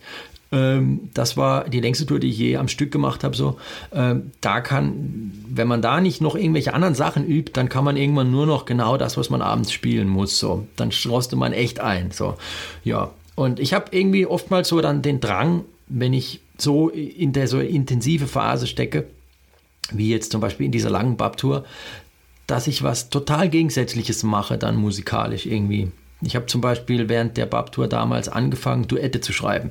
Und zwar Duette im, im volksmusikalischen, blasmusikalischen Bereich die jetzt dann bald mal rauskommen. Äh, also quasi wirklich, was nichts mit Bab zu tun hat, sondern eigentlich nachmittags mich irgendwo in eine Garderobe zu setzen und vor mich hinzuspielen, Sachen aufzuschreiben und daraus Duette zu machen, die irgendwie Polka und Walzer etc. und so solche Sachen beherrschen. Einfach so ein bisschen als Ausgleich war das dann. Da ging das los. Eine Frage, die mich interessiert und ich weiß nicht, ob du es so beantworten kannst, willst oder ob du überhaupt dabei warst. Ich weiß es gar nicht. Ich glaube, äh, also 2016 hat Gregor Meiler ja in Ansbach mal ein Konzert gespielt, äh, wo es ja irgendwie kurz davor einen Anschlag gab. Da war ich dabei, ja. Ähm, da warst du dabei. Wie ist das? Das ist ja schon sehr nah dran gewesen. Und, und was macht das mit dir oder was macht das mit einer Band überhaupt, wenn man so nah dran ist? Das war krass. Also für alle, die, die das jetzt nicht so verfolgt haben, das war ein Open-Air-Konzert in so einem Innenhof von einem Schloss in Ansbach, äh, wo mehrere Bands gespielt haben, Joris unter anderem noch äh, auch. Und ähm, wir hatten, ähm, wir waren auf der Bühne, das war, waren 2000, 3000 Leute da irgendwie so. Und kurz vor Ende unseres Sets hat es einen Schlag getan, ähm, als wäre, also wir haben ja In-Ear-Monitoring und mhm. äh, dann, ist, das klang so ein bisschen so, als wäre ein Mikrofon runtergefallen. So ein Bock, irgendwie so. Mhm. Wie wenn so ein Mikrofon. Und dann dachte man, okay, mhm. was ist? Und irgendwann ähm, haben wir weitergespielt und irgendwann haben wir halt gemerkt, dass der Platz, dass die Leute unruhig wurden, dass der Platz von hinten so geräumt wurde. Wir haben dann, äh, äh ich habe dann eben auch, weil äh, ich quasi als Sprachrohr auch wegen musikalischer Leiter. Also ich habe dann von, von, von unserem Tourmanager da die, äh, die Bescheid bekommen, dass wir weiterspielen sollen, bitte, dass was passiert ist, aber wir sollen weiterspielen. Sie evakuieren jetzt den Platz. Das war also ziemlich krass. Und irgendwann haben wir dann halt ähm, aufgehört zu spielen. Die Leute sind dann runtergeleitet worden. Es war alles friedlich und, und Gott sei Dank gut. Und dann kam halt irgendwie raus, was da war. Und dann hat halt jemand versucht, aufs Gelände zu kommen und eine Bombe zu zünden, genau, im Rucksack. Und der wurde nicht aufs Gelände gelassen, äh, Gott sei Dank, weil sie irgendwie ähm, kontrolliert haben. In den Vorjahren haben sie das nicht gemacht. Da haben sie ab 10 oder halb 10 abends dann einfach das Platz aufgemacht. Das haben sie jetzt nicht gemacht, weil es, glaube ich, irgendwelche Warnungen gab schon drumherum. Ähm, ja, und dann waren wir da so ein bisschen eingekesselt bei den Nightlinern mit der Joris Band auch noch so auf dem Parkplatz und haben dann irgendwie dann alle waren echt so ein bisschen durch den Wind und es war wirklich strange. Ähm, war ein saukomisches Gefühl. Äh, irgendwie sind wir aber da auch echt zusammengerückt. Also wir waren dann echt so zwei, drei Stunden da halt, bis dann die ganzen Staffeln und alles abgesucht und die ganzen Polizei und so. Ähm, einfach nur dankbar, ehrlich gesagt, dass es nicht so kam und, und irgendwie natürlich auch ein Unverständnis, dass es, warum jemand auf solche Gedanken kommt. Und ähm, wollten wir uns überhaupt nicht ausmalen, was da jetzt äh, passiert wäre, wenn, wenn, wenn dieser, dieser Herr da irgendwie reingekommen wäre mit dem, mit dem Rucksack da. Also das, das war schon echt scheiße, muss man sagen, ein scheiß Gefühl. Und ich war, ähm, wir waren, das war in der wir waren am nächsten Morgen wieder im Studio mit Sing Mein Song. Im Sommer war das eben, äh, weil wir da für die Weihnachtsshow geprobt hatten. Und eben auch mit vielen Leuten, weil bei Gregor Meide spielen viele Leute von Sing Mein Song mit von der Band und so. Äh, und das war echt noch, hätte noch ein paar, paar Tage gedauert, bis wir dann alles so irgendwie da durchgestiegen sind so und gedacht haben, wow, okay, jetzt haben wir echt Glück gehabt. Ähm, und ich kann mich erinnern, eine Woche später, beim nächsten Tourwochenende, das war in Paderborn auf dem Flugplatz, auch so ein Riesengelände, irgendwie Konzert, alles schön. Und da war, äh, da war halt irgendwann mal in Ferne am Rand dieses Flugplatzes ist ein Polizeiauto vorbeigefahren mit Blaulicht. Also ohne Sirene, einfach nur so, mhm. also gar ja. nicht. Und es war sofort alles so, oh, haben so zusammengeschreckt. Also wir haben alle da unseren Schreck wegbekommen. Jetzt denke ich da nicht mehr wirklich dran. Ich habe tatsächlich, ich habe hier in der Ecke in meinem ähm, Proberaum hier so diese ganzen ähm, Anhänger, diese ganzen Eintritts, äh, wie sagt man, Backstage-Karten ja, ja. und so halt irgendwo hängen. Ja. Und da hängt eben die Ansbach, äh, die von Ansbach auch noch. Da habe ich echt gerade vor zwei Tagen oder so dran gedacht, ja. Das war krass. Krass. Mhm. Ja, glaube ich. Also aber, äh, aber gut auch, dass ihr, also natürlich einerseits, dass da nichts nichts weiteres passiert ist, aber auch, dass ihr das irgendwie ganz gut ähm, ja, verarbeitet habt und da jetzt auch nicht mehr irgendwie. Nee, das ist, also das ist ja lange her. Ich meine, irgendwann muss man auch sagen, es geht weiter und ja, es war aber schon nah dran, ja, auf jeden Fall. Kommen wir nochmal oder mal wieder zu was, zu was Schönerem. Wir waren jetzt ganz viel im, im Jazz und im Pop-Bereich. Ähm, kommen wir noch zu der Blasmusikseite. Wie kam es, dass du bei Ernst Hutter, den ich ja jetzt auch vor ein paar Wochen getroffen habe und äh, interviewen durfte, ähm, ja, wie kam es dazu, dass du da dazu kamst? äh, es kam dazu, dass ich dazu kam, äh, durch, äh, auch durch Köln eigentlich, wenn man so will, ja. Äh, naja, nee, ich bin, ich habe den Martin kennengelernt beim, beim Studium, mhm. Martin Hutter, wir haben zusammen studiert, er kam kurz nach mir. Ähm, ich kannte den Jörg Brom, aus Köln von der Big Band Convention unter anderem oder anderen Projekten, wo wir zusammengespielt hatten. Ich kannte den Ernst selbst auch von der SWR Big Band, wo ich dann auch irgendwann mal gespielt habe. Ähm, mhm. Und dann kam es dazu, dass der Ernst mich angerufen hat, weil Bedarf war. Weil es irgendwie klar war, okay, irgendwie der Pool wird vergrößert, äh, wir brauchen neue Leute, wir brauchen junge Leute und dann hat er, glaube ich, schon im Kopf immer so ein bisschen so die nächsten potenziellen Kandidaten. Ähm, und dann hat er mich angerufen äh, und hat gesagt, hey, hast du Lust? Und ich habe gesagt, ja, Wahnsinn. Ich war ein halbes Jahr vorher bei einem Konzert und irgendwie so, habe da noch gar nicht so mit gerechnet irgendwie, weil das war damals noch die kleine Besetzung, die wo sie nicht mit der, also die kleinere Besetzung. Und äh, ja, habe mich natürlich, es war so ein Ritterschlag. Es war wahrscheinlich der größte Ritterschlag überhaupt. Äh, in, also für mich so emotional dann. Es hat mir mehr gegolten als irgendwie, keine Ahnung, glaube ich, bei der WDR Big Band oder so zu spielen. Es war irgendwie dann noch, hat, mehr, hat mir mehr bedeutet, weil ich halt schon immer irgendwie da so ein Fan war. Ja, und dann habe ich Noten gekriegt und eine Live-Aufnahme und habe mir die Sachen reingezogen äh, und habe dann, ähm, bin dann hingefahren und habe hab Konzerte gespielt. In den ersten ein, zwei Jahren relativ wenig Konzerte, weiß nicht, sechs, sieben, acht Konzerte pro Jahr oder so vielleicht mal so. Äh, genau, und dann teilweise wieder mehr, teilweise wieder weniger, je nachdem jetzt, wie es halt zeitlich sich so ausgeht, wie man so schön sagt in Österreich. Wenn du jetzt keine Ahnung, ob, ob sich das so, wahrscheinlich hat sich das irgendwann mal so ergeben. Du hast ein Tourwochenende mit, keine Ahnung, mit Bab und dann ist klar, du hast ein paar Tage Zeit und dann geht's äh, zu den Egerländern. Wie bereitest du dich drauf vor? Also es ist ja auch zwischen Trompete und dann Egerländer Flügel und Spielen ist ja schon auch.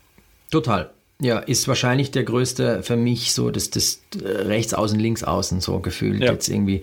Äh, also ich versuche immer, wenn es geht, wenn, wenn ich die Möglichkeit habe, versuche ich ähm, einfach vor den Egerländer Wochenenden oder Konzerten oder Aufnahmen einfach ein bisschen mit dem Flügler noch zu spielen, einfach.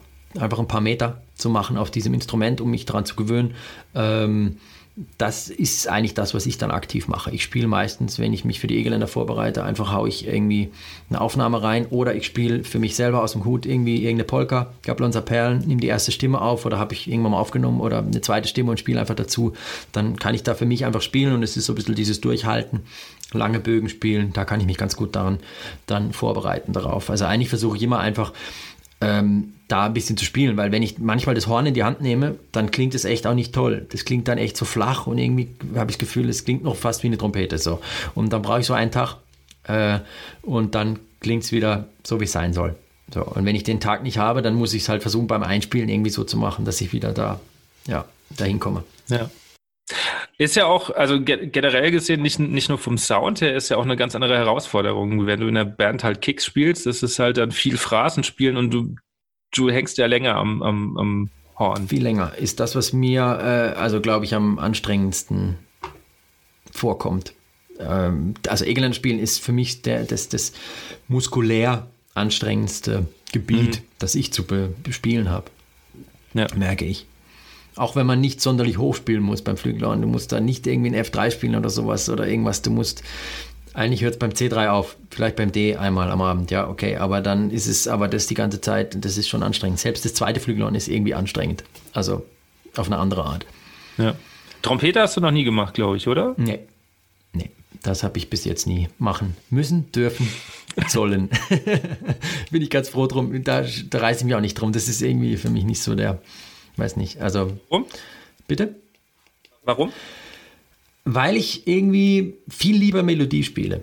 Also es ist mhm. irgendwie, ich habe da, bei der Trompete hat man natürlich gewisse Freiheiten. Man kann natürlich ein bisschen drum herum spielen, wobei das in der großen Besetzung auch schon wieder nicht, weil's, ähm, weil da natürlich auch bei den Signalen mal eine Posaune dabei ist oder Schlagzeug oder irgendwie sowas. Mhm.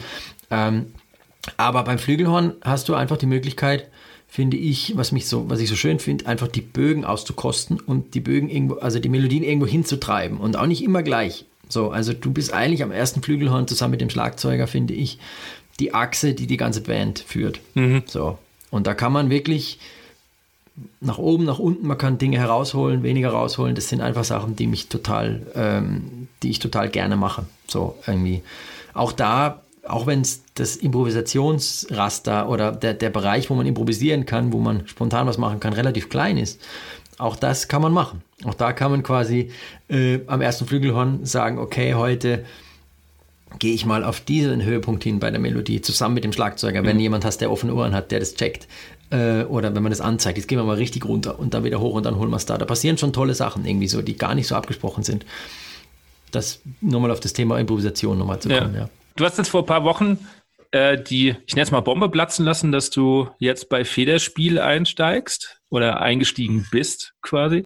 Kannst du ganz kurz erklären, wer Federspiel ist, weil ich bin mir nicht sicher, ob jeder der Hörer weiß, was das für eine Gruppe ist. Ich bin mir sicher, was, dass nicht jeder der Hörer weiß, dass es, was es für eine Gruppe ist. Deswegen werde ich es gerne erklären, äh, weil Federspiel ist ein Phänomen dahingehend.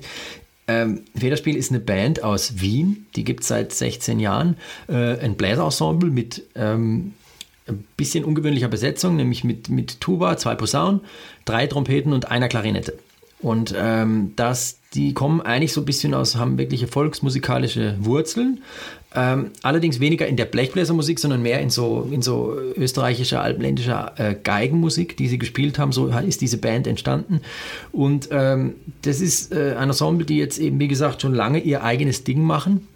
Immer ein bisschen abgefahren auch, sehr künstlerisch, äh, aber auch mit diesen Volksmusik-Roots und äh, äh, eigene Stücke schreiben, also eigentlich keine, keine Covers oder sowas spielen und damit eigentlich wirklich sehr erfolgreich sind und waren, äh, die jetzt einfach in den wirklich großen Konzerthallen spielen, wie der Elbphilharmonie oder im Konzerthaus Wien oder äh, auch auf Tour waren in Amerika schon und so weiter und so fort und äh, einfach echt so ihren Sound und ihre Sprache gefunden haben und insgesamt sehr, sehr, sehr ähm, wertig und äh, künstlerisch wertig mit Musik umgehen, finde ich. Das hat mich schon immer daran fasziniert. Also ich bin selber Fan äh, gewesen oder immer noch. Ähm, habe mir das immer angehört und war bei Konzerten und fand es toll. Die singen auch super, also auch Gesang ist da ein großer Faktor. Ja, und ähm, genau, das ist, das ist Federspiel. Also ich würde allen raten, das ist das Schöne an so einem so einer Band, äh, die eigentlich, wo man vielleicht den Namen schon mal gehört, aber eigentlich genau nicht, eigentlich nicht so richtig weiß, was die Band macht.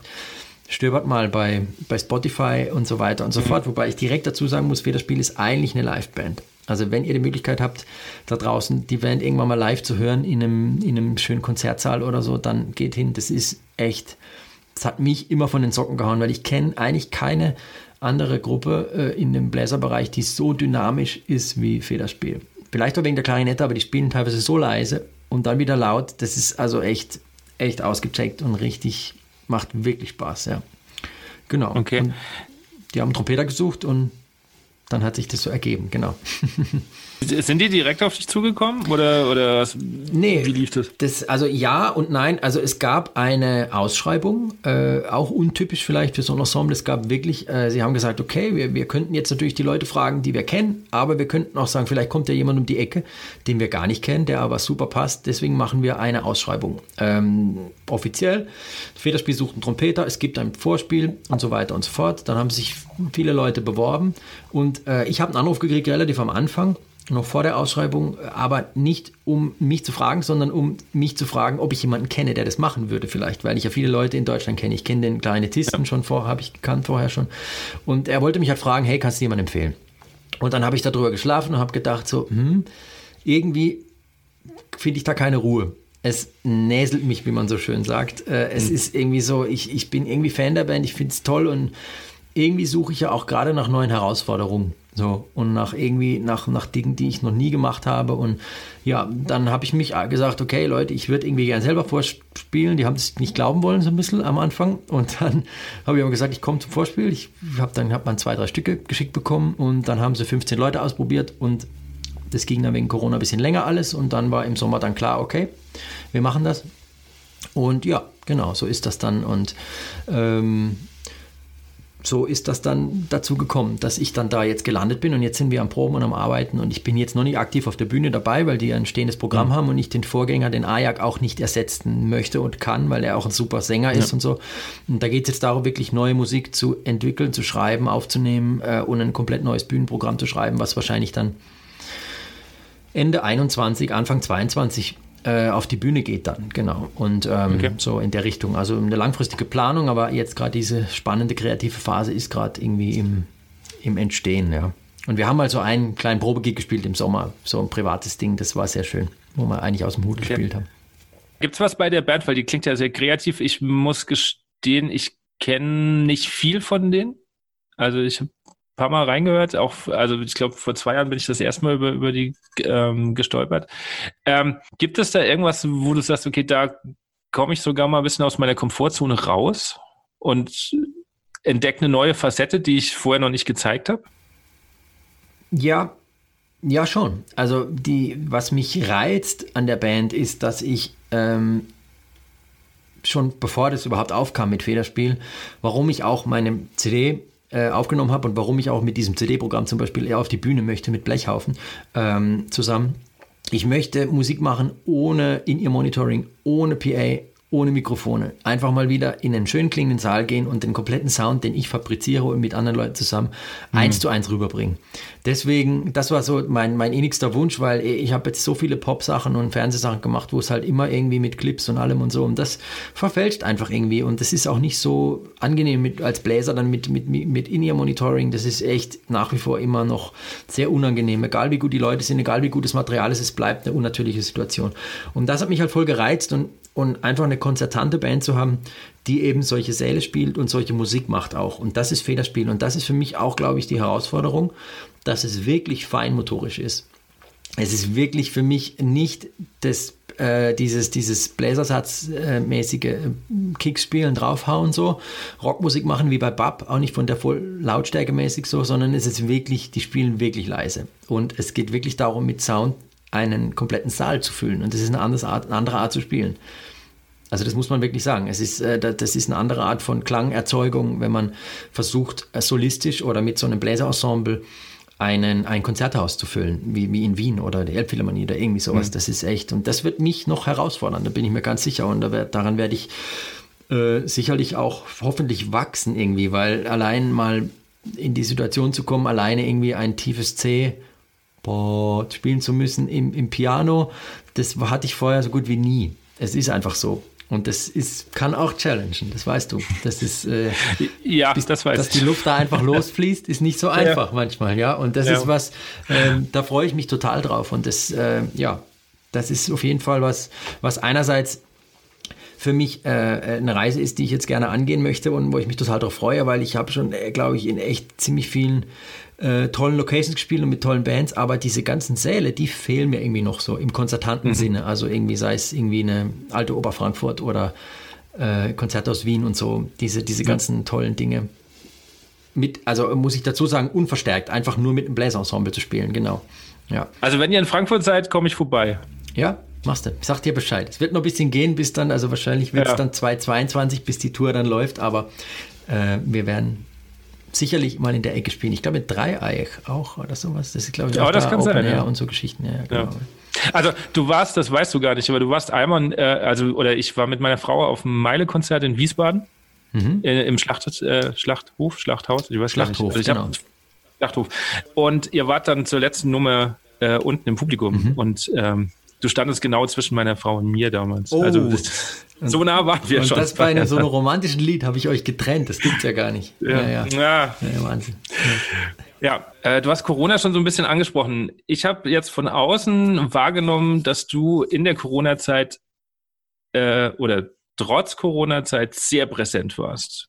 Äh, einige Videos rausgehauen hast, dann deinen Patreon-Kanal äh, kundgetan hast. Ähm, war das schon generell einen Plan oder spielt er auch so ein bisschen, naja, ich nenne es mal Angst mit? Was kommt noch? Weil es wurde ja alles gecancelt. Ähm, ein Plan gab es natürlich nicht vor Corona, also das zu machen. Es war für mich, ich kam am 10. oder 11. März ähm, aus Südafrika zurück von Sing My Song und am 15 wurde hier in Österreich alles äh, sozusagen der Hahn zugedreht. Ja, und dann waren wir natürlich äh, erstmal, äh, klar, dann ist, denken alles okay, hu, was passiert? Ich war irgendwie auch in Quarantäne dann. Meine Freundin war auch erkrankt an Corona und das hat sich dann, oh.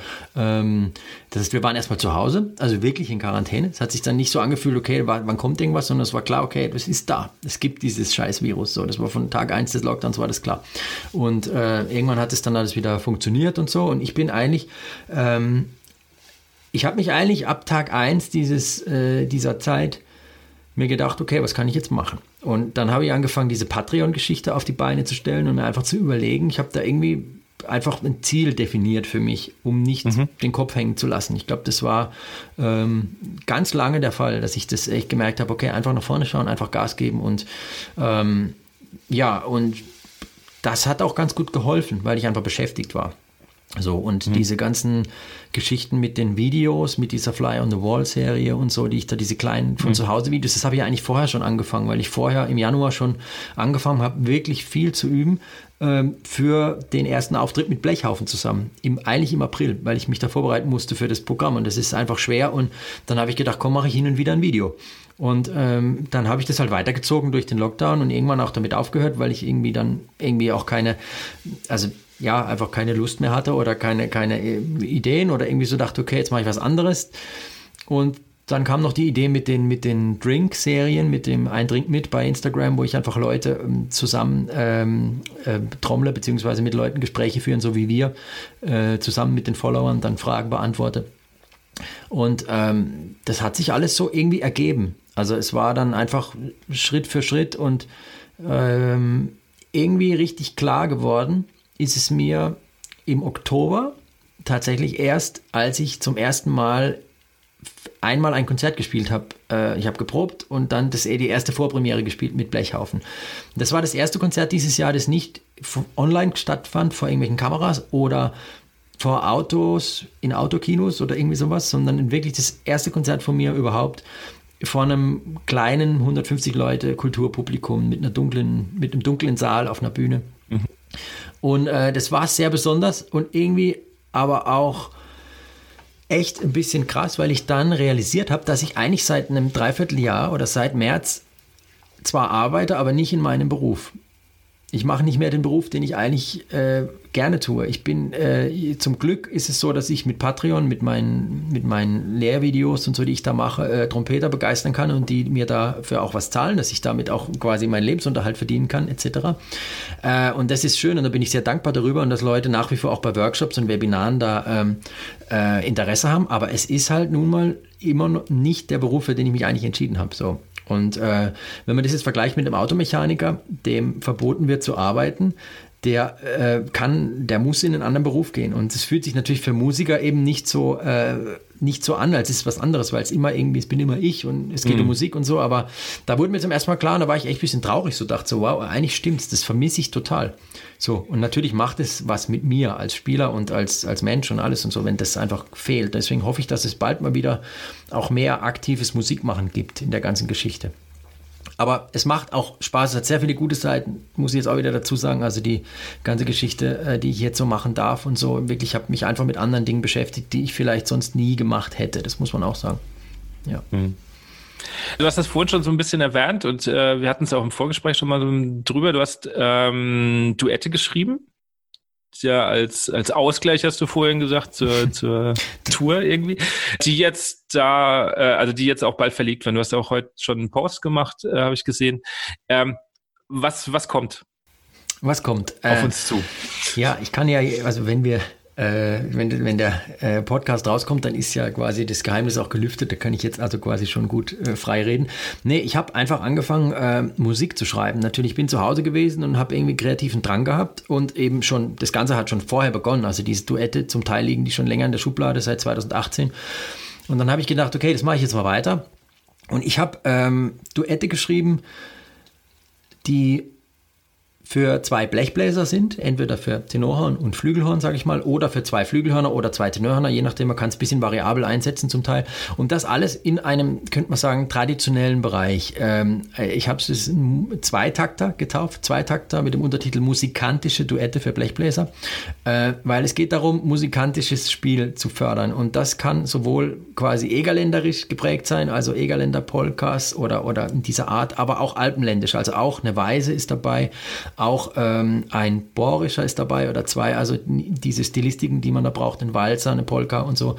Ähm, und das Ganze ist eben darauf bedacht, ihr kennt vielleicht diese Nepomuk-Geschichte, äh, die ich gespielt habe mit Alexander Wurz zusammen oder auch Borsitschka Polka, diese Duette, dass man versucht, zu zweit die kleinste Blaskapelle der Welt zu sein. Also, dass es nicht nur darum geht, nur Melodie und so wie bei den Weißen relativ agogisch und frei, sondern dass es auch um Groove und um Rhythmus geht. So, dass es ein bisschen beschwingt ist. Und solche Stücke habe ich geschrieben. Äh, um die gibt es jetzt dann, genau, ab äh, Dezember äh, in meinem eigenen kleinen Verlag auf moschberger.de oder moschberger.com, nämlich bei Edition Moschberger. gibt's äh, jetzt habe ich jetzt quasi eine Plattform gegründet für mich, einen Online-Shop, wo ich einfach selber Musik rausbringen kann, äh, relativ schnell. Das erste sind die Zweitakter, dann gibt es auch noch weitere Musik, die bald kommen wird für Blechbläser, könnte man sagen. Blechbläser Quintett, Blechbläser Tentet, äh, andere Dinge. Und das ist so ein bisschen meine neue Spielwiese. Einfach Musik schreiben, komponieren, arrangieren. Ähm, das habe ich schon immer gerne gemacht. Nur jetzt ist irgendwie, glaube ich, hatte ich die Zeit gefunden, das mal auch äh, alles in eine Form zu gießen und nach außen zu bringen. Genau. Okay. Du hast heute in deinem Post auch äh, ein Bild äh, mit Hans Gansch äh, gehabt. Hat der auch damit was zu tun? Der hat was damit zu tun, genau. Ich habe äh, natürlich, diese Stücke wollen ja auch gespielt werden und äh, die, die Duette. Und ich habe ähm, einerseits einzelne Stücke für verschiedene Leute auch geschrieben im Hinterkopf, weil die mich inspiriert haben. Eines ist der Alexander Wurz, äh, da habe ich ein Stück geschrieben, mit dem ich auch äh, das ein, ein, ein Stück eingespielt habe. Ähm, der Bernhard Holl vom Blechhaufen und Wüderer Musik wird, äh, mit dem habe ich ein Stück gemacht oder zwei Stücke und mit dem Hans Gansch habe ich auch zwei Stücke aufgenommen als Duett und ich habe die einfach gefragt, gesagt, hey Leute, ich habe Duette, wollt ihr, sollen wir uns treffen? Äh, das war im Sommer und mit dem Alex habe ich es jetzt äh, aus der Ferne gemacht sozusagen äh, per, per äh, Distanz, äh, Social Distancing Duett. Aber mit dem Hans habe ich mich äh, im Sommer getroffen, bei ihm zu Hause im Wohnzimmer und wir haben zwei Stücke gespielt. Und ich habe ihm Hans auch eine Weise geschrieben, die in dem Heft gibt. Der Eerseer heißt das Stück, äh, weil er am Eersee wohnt. Und das war natürlich so, wie soll ich sagen, da rutscht mir jetzt noch das Herz in die Hose, wenn ich jetzt daran denke mit dem Hans Gansch, wenn du mir gesagt hättest vor, vor ein paar Jahren, dass ich irgendwann mal Weisen mit Hans Gansch in seinem Wohnzimmer spiele, äh, dann hätte ich gesagt, bist verrückt, ja. Aber genau, das ist es ja, genau. Also es ist, äh, er hat total Lust drauf gehabt und äh, es war total süß. Er hat mir auch eine unglaublich schöne Widmung geschrieben für dieses Buch und ich wäre immer noch rot, aber äh, ja, wie soll ich sagen? Er sagt immer, er ist Fan von mir. Das, ich kann es irgendwie nicht so ganz glauben, aber es ist irgendwie, irgendwie lustig, ja. ja. Das ist doch ein schönes Kompliment. Total, also, ja. was, was, Besseres kann einem ja fast, fast nicht passieren, glaube ich. Nicht, wie, wie ist das, wenn man so sein, also es, es, klingt auf jeden Fall so, so sein Idol trifft? War das so wie, wie, wie gedacht? Also ihr habt euch wahrscheinlich vorher schon mal getroffen, aber ähm, manchmal stellt sich ja dann raus, dass, dass Idole doch nicht so sind, wie, wie man eigentlich denkt, auch, auch menschlich. Ähm, da wahrscheinlich jetzt nicht, wenn ihr zusammen spielt, aber. Das war total schön. Also wir haben uns kennengelernt im letzten Jahr bei, einem, bei einer Grillparty von einem, von, einem, von einem gemeinsamen Freund.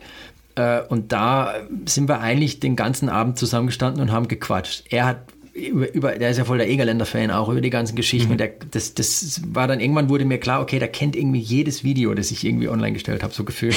und es war, und irgendwie schaut ganz viele YouTube-Videos, nicht nur von mir, sondern von allen Dingen irgendwie die, die Besetzung und das und so. Dann haben wir da echt ewig geredet und es war total nett. Und äh, ja, und dann habe ich ihn jetzt dann gefragt und es war, es war total schön irgendwie.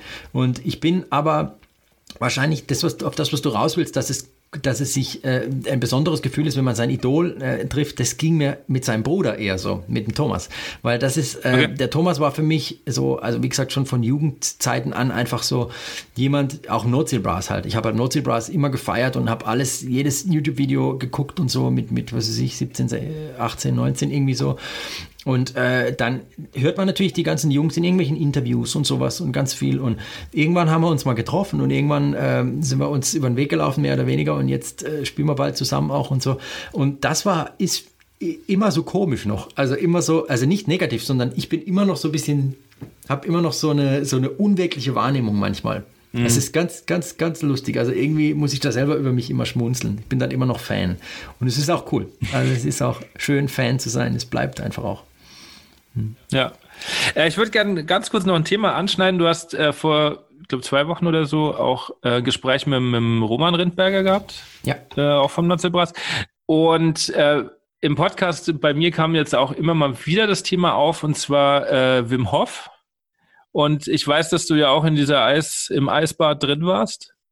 Ähm, ganz kurz, wie war die Erfahrung? Großartig. Großartige Erfahrung war das, ja. Also. Ähm, also machst du so Übungen noch im, im Alltag?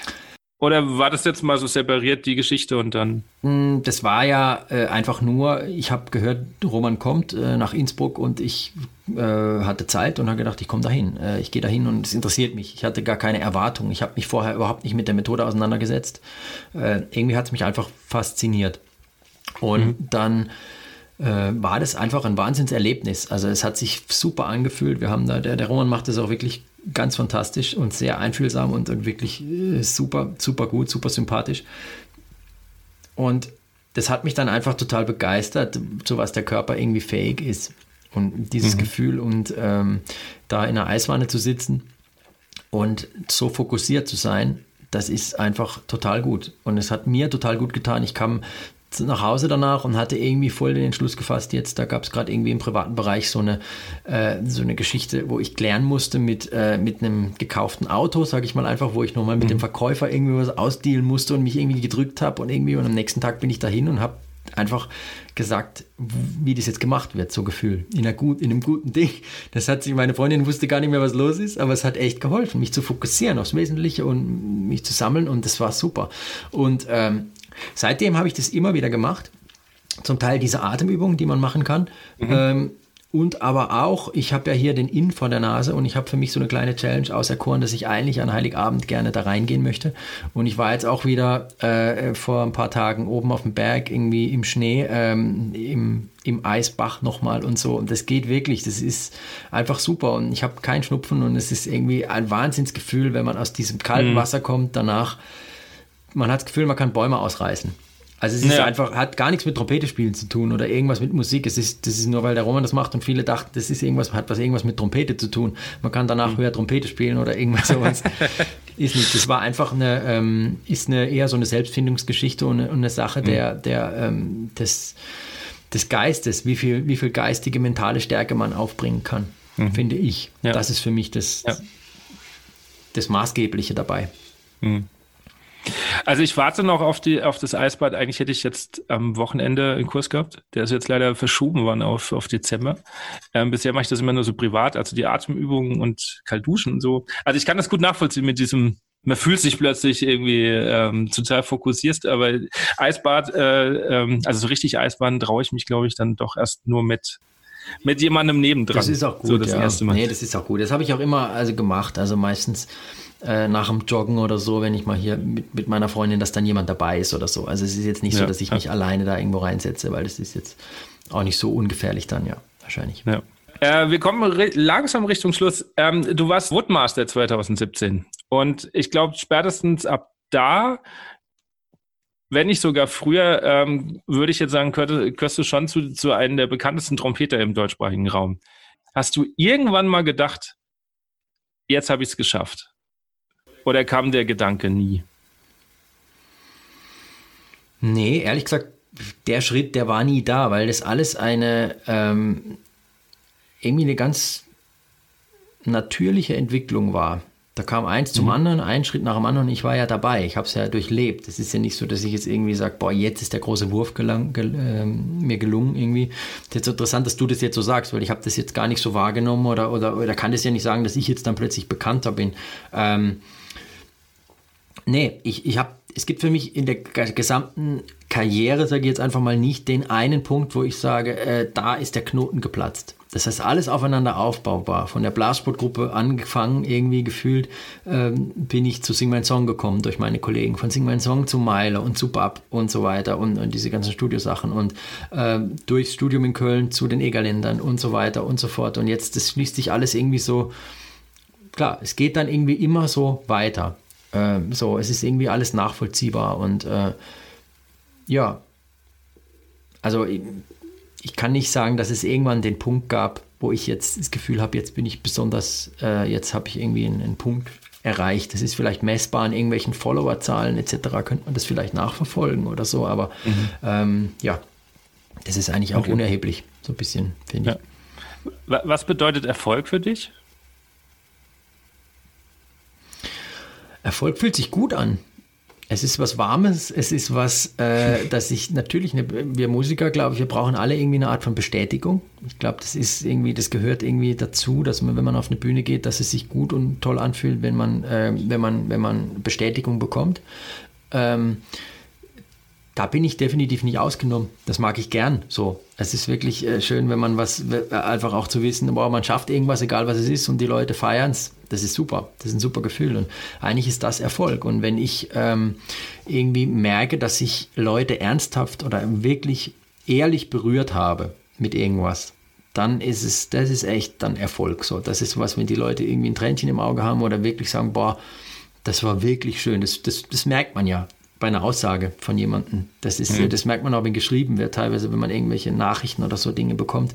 Ähm, dass es, äh, ob das gerade ernst gemeint ist oder ob das irgendwie oberflächlich ist. Mhm. Also finde ich, das ist schon. Okay. Ja. ja. Ich würde jetzt zum Schluss noch so eine Schnellfragerunde machen. Mache ich immer mit jedem. Da bin ich gespannt. Da bin ich ganz schlecht ja. drin. Da bin ich aus Erfahrung ganz, ich sag's direkt dazu. Also nehmt euch noch ein bisschen Zeit, es könnte ein bisschen dauern. Ach. Ja. Was würdest du machen, wenn du nicht Musiker geworden wärst? Äh, ich wäre Fluglotse. Fluglotse? Wie, wieso Fluglotse? Ich glaube, äh, weil ich mal in der Schule äh, so einen Vortrag gehört habe, so eine, so, eine, so eine Berufswerbung quasi für das Fluglotsen, ja. für den Fluglotsberuf, fand ich total cool. So im Tower sitzen, irgendwie da äh, so Flieger irgendwie so machen. Also es ist jetzt ein bisschen eine kindliche Vorstellung, sage ich mal, oder ja, eine ja, schulische. Also genau, das ist, hat mich damals äh, hat mich okay, da also, also, fasziniert, sage ich mal. Okay, ja. also, also der im Tower und nicht der, der unten steht und. Nee, nee, nee, nee, nee, stopp. Also nicht, nicht das, das, äh, das, das äh, auf dem Feld, das meine ich nicht mit dem winken Ding, sondern äh, nee, oben, also das, das, genau. Also quasi den Luftraum überwacht und, und quasi, das ist ein total krasser Beruf. Man darf da, glaube ich, nur zwei Stunden am Stück arbeiten, dann muss man Pause machen und so, weil du natürlich unglaublich äh, ja, ja. Verantwortung hast, ja, und so. Ja. ja, genau.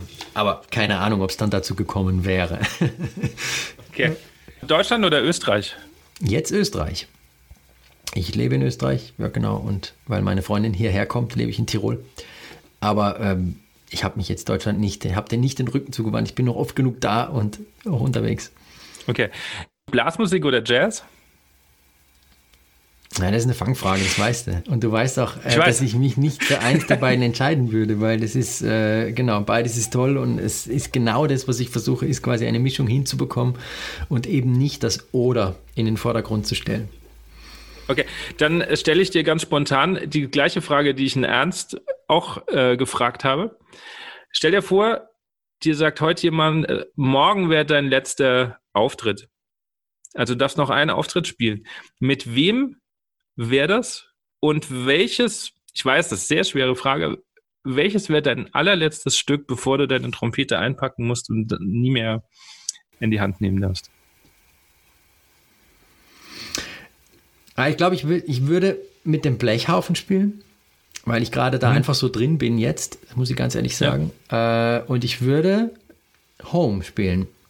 Ein schönes Fleckchen Erde. Das ist ein Arrangement von, ja. von Ein schönes Fleckchen Erde, weil das ist eigentlich genau dieses Gefühl, was du jetzt gerade beschrieben hast, so quasi am Ende irgendwo nach Hause zu kommen und dann das Ding einzupacken und einfach zu sagen, okay, das ist jetzt alles gesagt.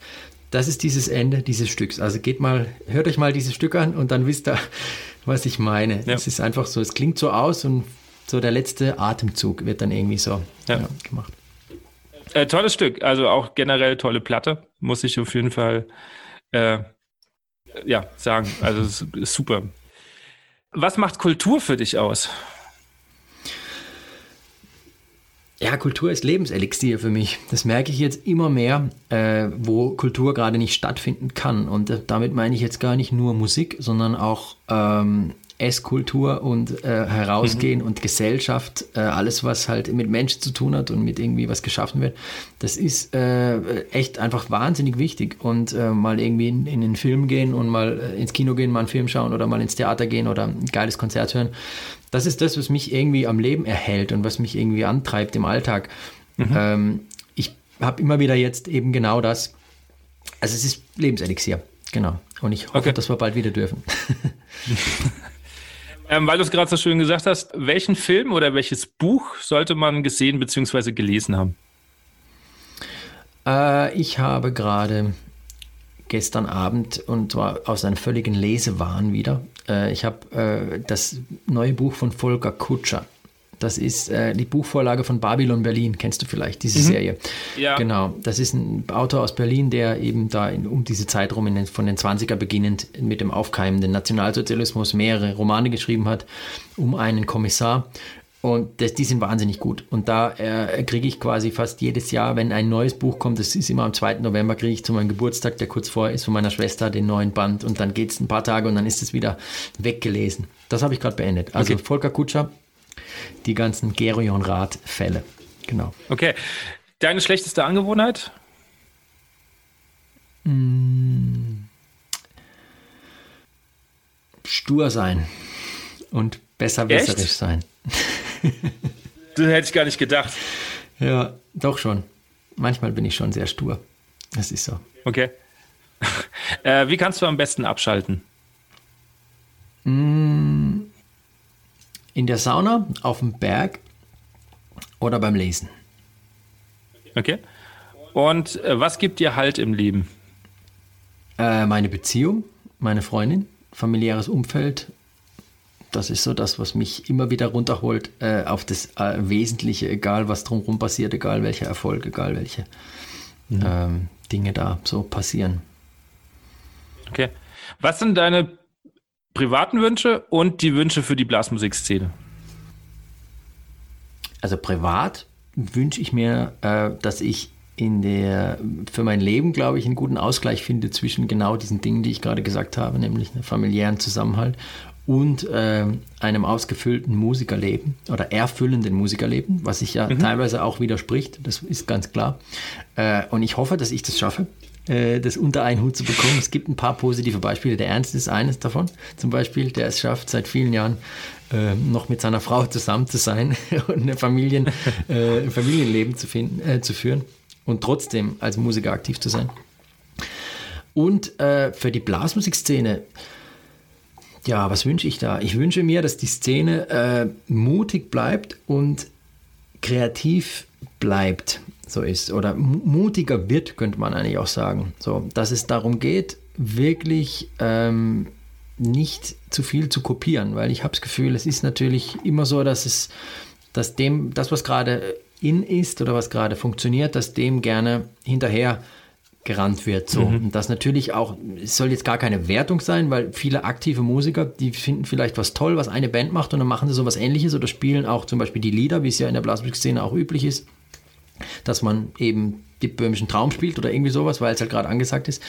Ähm, dann äh, jetzt nur als Beispiel irgendein Stück. Das gibt es ja, ja, in keiner, fast keiner anderen Musikgenre, äh, dass man, äh, dass man, dass alle Bands oder viele Bands an einem Festival wie beim Woodstock fast immer die gleichen Lieder spielen, so gefühlt. Das ist äh, schon, das, stimmt, das ist ja, echt strange. Ja, Aber äh, irgendwie ist es normal bei uns und ich wünsche mir, dass es einfach äh, sich viele Bands gibt, die einfach ihren eigenen Weg gehen und wirklich versuchen, in der ganzen Szene ihren Stempel aufzudrücken. So. Das sind äh, schöne Schlussworte. Die ähm kann ich nur unterstreichen, das mit dem ähm, mutiger werden. Also weil du das so schön sagst, wir haben ja selber, oder ich habe mit meinem Orchester 2015 ja auf dem Woodstock gespielt und ich erinnere mich noch an die Liste hinten an der, äh, an der Bühne, wie oft Vogelwiese und so gespielt wurde. Also wird ja, wird ja immer abgestrichen. Ach, wirklich, okay. Das habe ich noch gar nicht gesehen. Hast du nicht gesehen? Nee, ich nee da, also, also 2015 war es auf jeden Fall so. Da gab es so eine ganze Liste mit Vogelwiese, ähm, Böhmischer Traum und dann wurde quasi abgestrichen, wie oft es an den Tagen kam irgendwie. Ähm, Christoph, vielen, vielen lieben Dank, dass du dir so viel Zeit genommen hast ähm, für dieses wundervolle Gespräch. Ich danke dir für deine Arbeit für die Blasmusikszene. Du äh, gibst ja auch dann guten ähm, gute Inhalte hier weiter. Das ist schön und spannende Leute. Also danke für die Einladung und dir vielen, alles vielen Gute Dank. für dein Format auf jeden Fall in der Zukunft. Dankeschön. Dankeschön. Das war also die 17. Folge von On Air und nochmal recht herzlichen Dank an Christoph Moschberger, dass er sich die Zeit genommen hat für dieses sehr ausführliche, sehr persönliche Gespräch.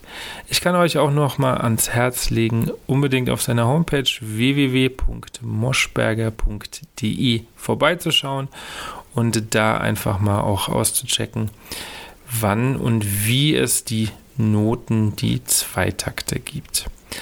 Das war die letzte Folge.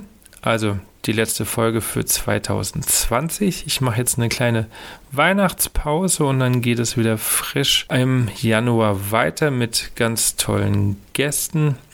Ich habe oder werde in der Zwischenzeit natürlich noch ein bisschen aufnehmen, ein bisschen Termine ausmachen.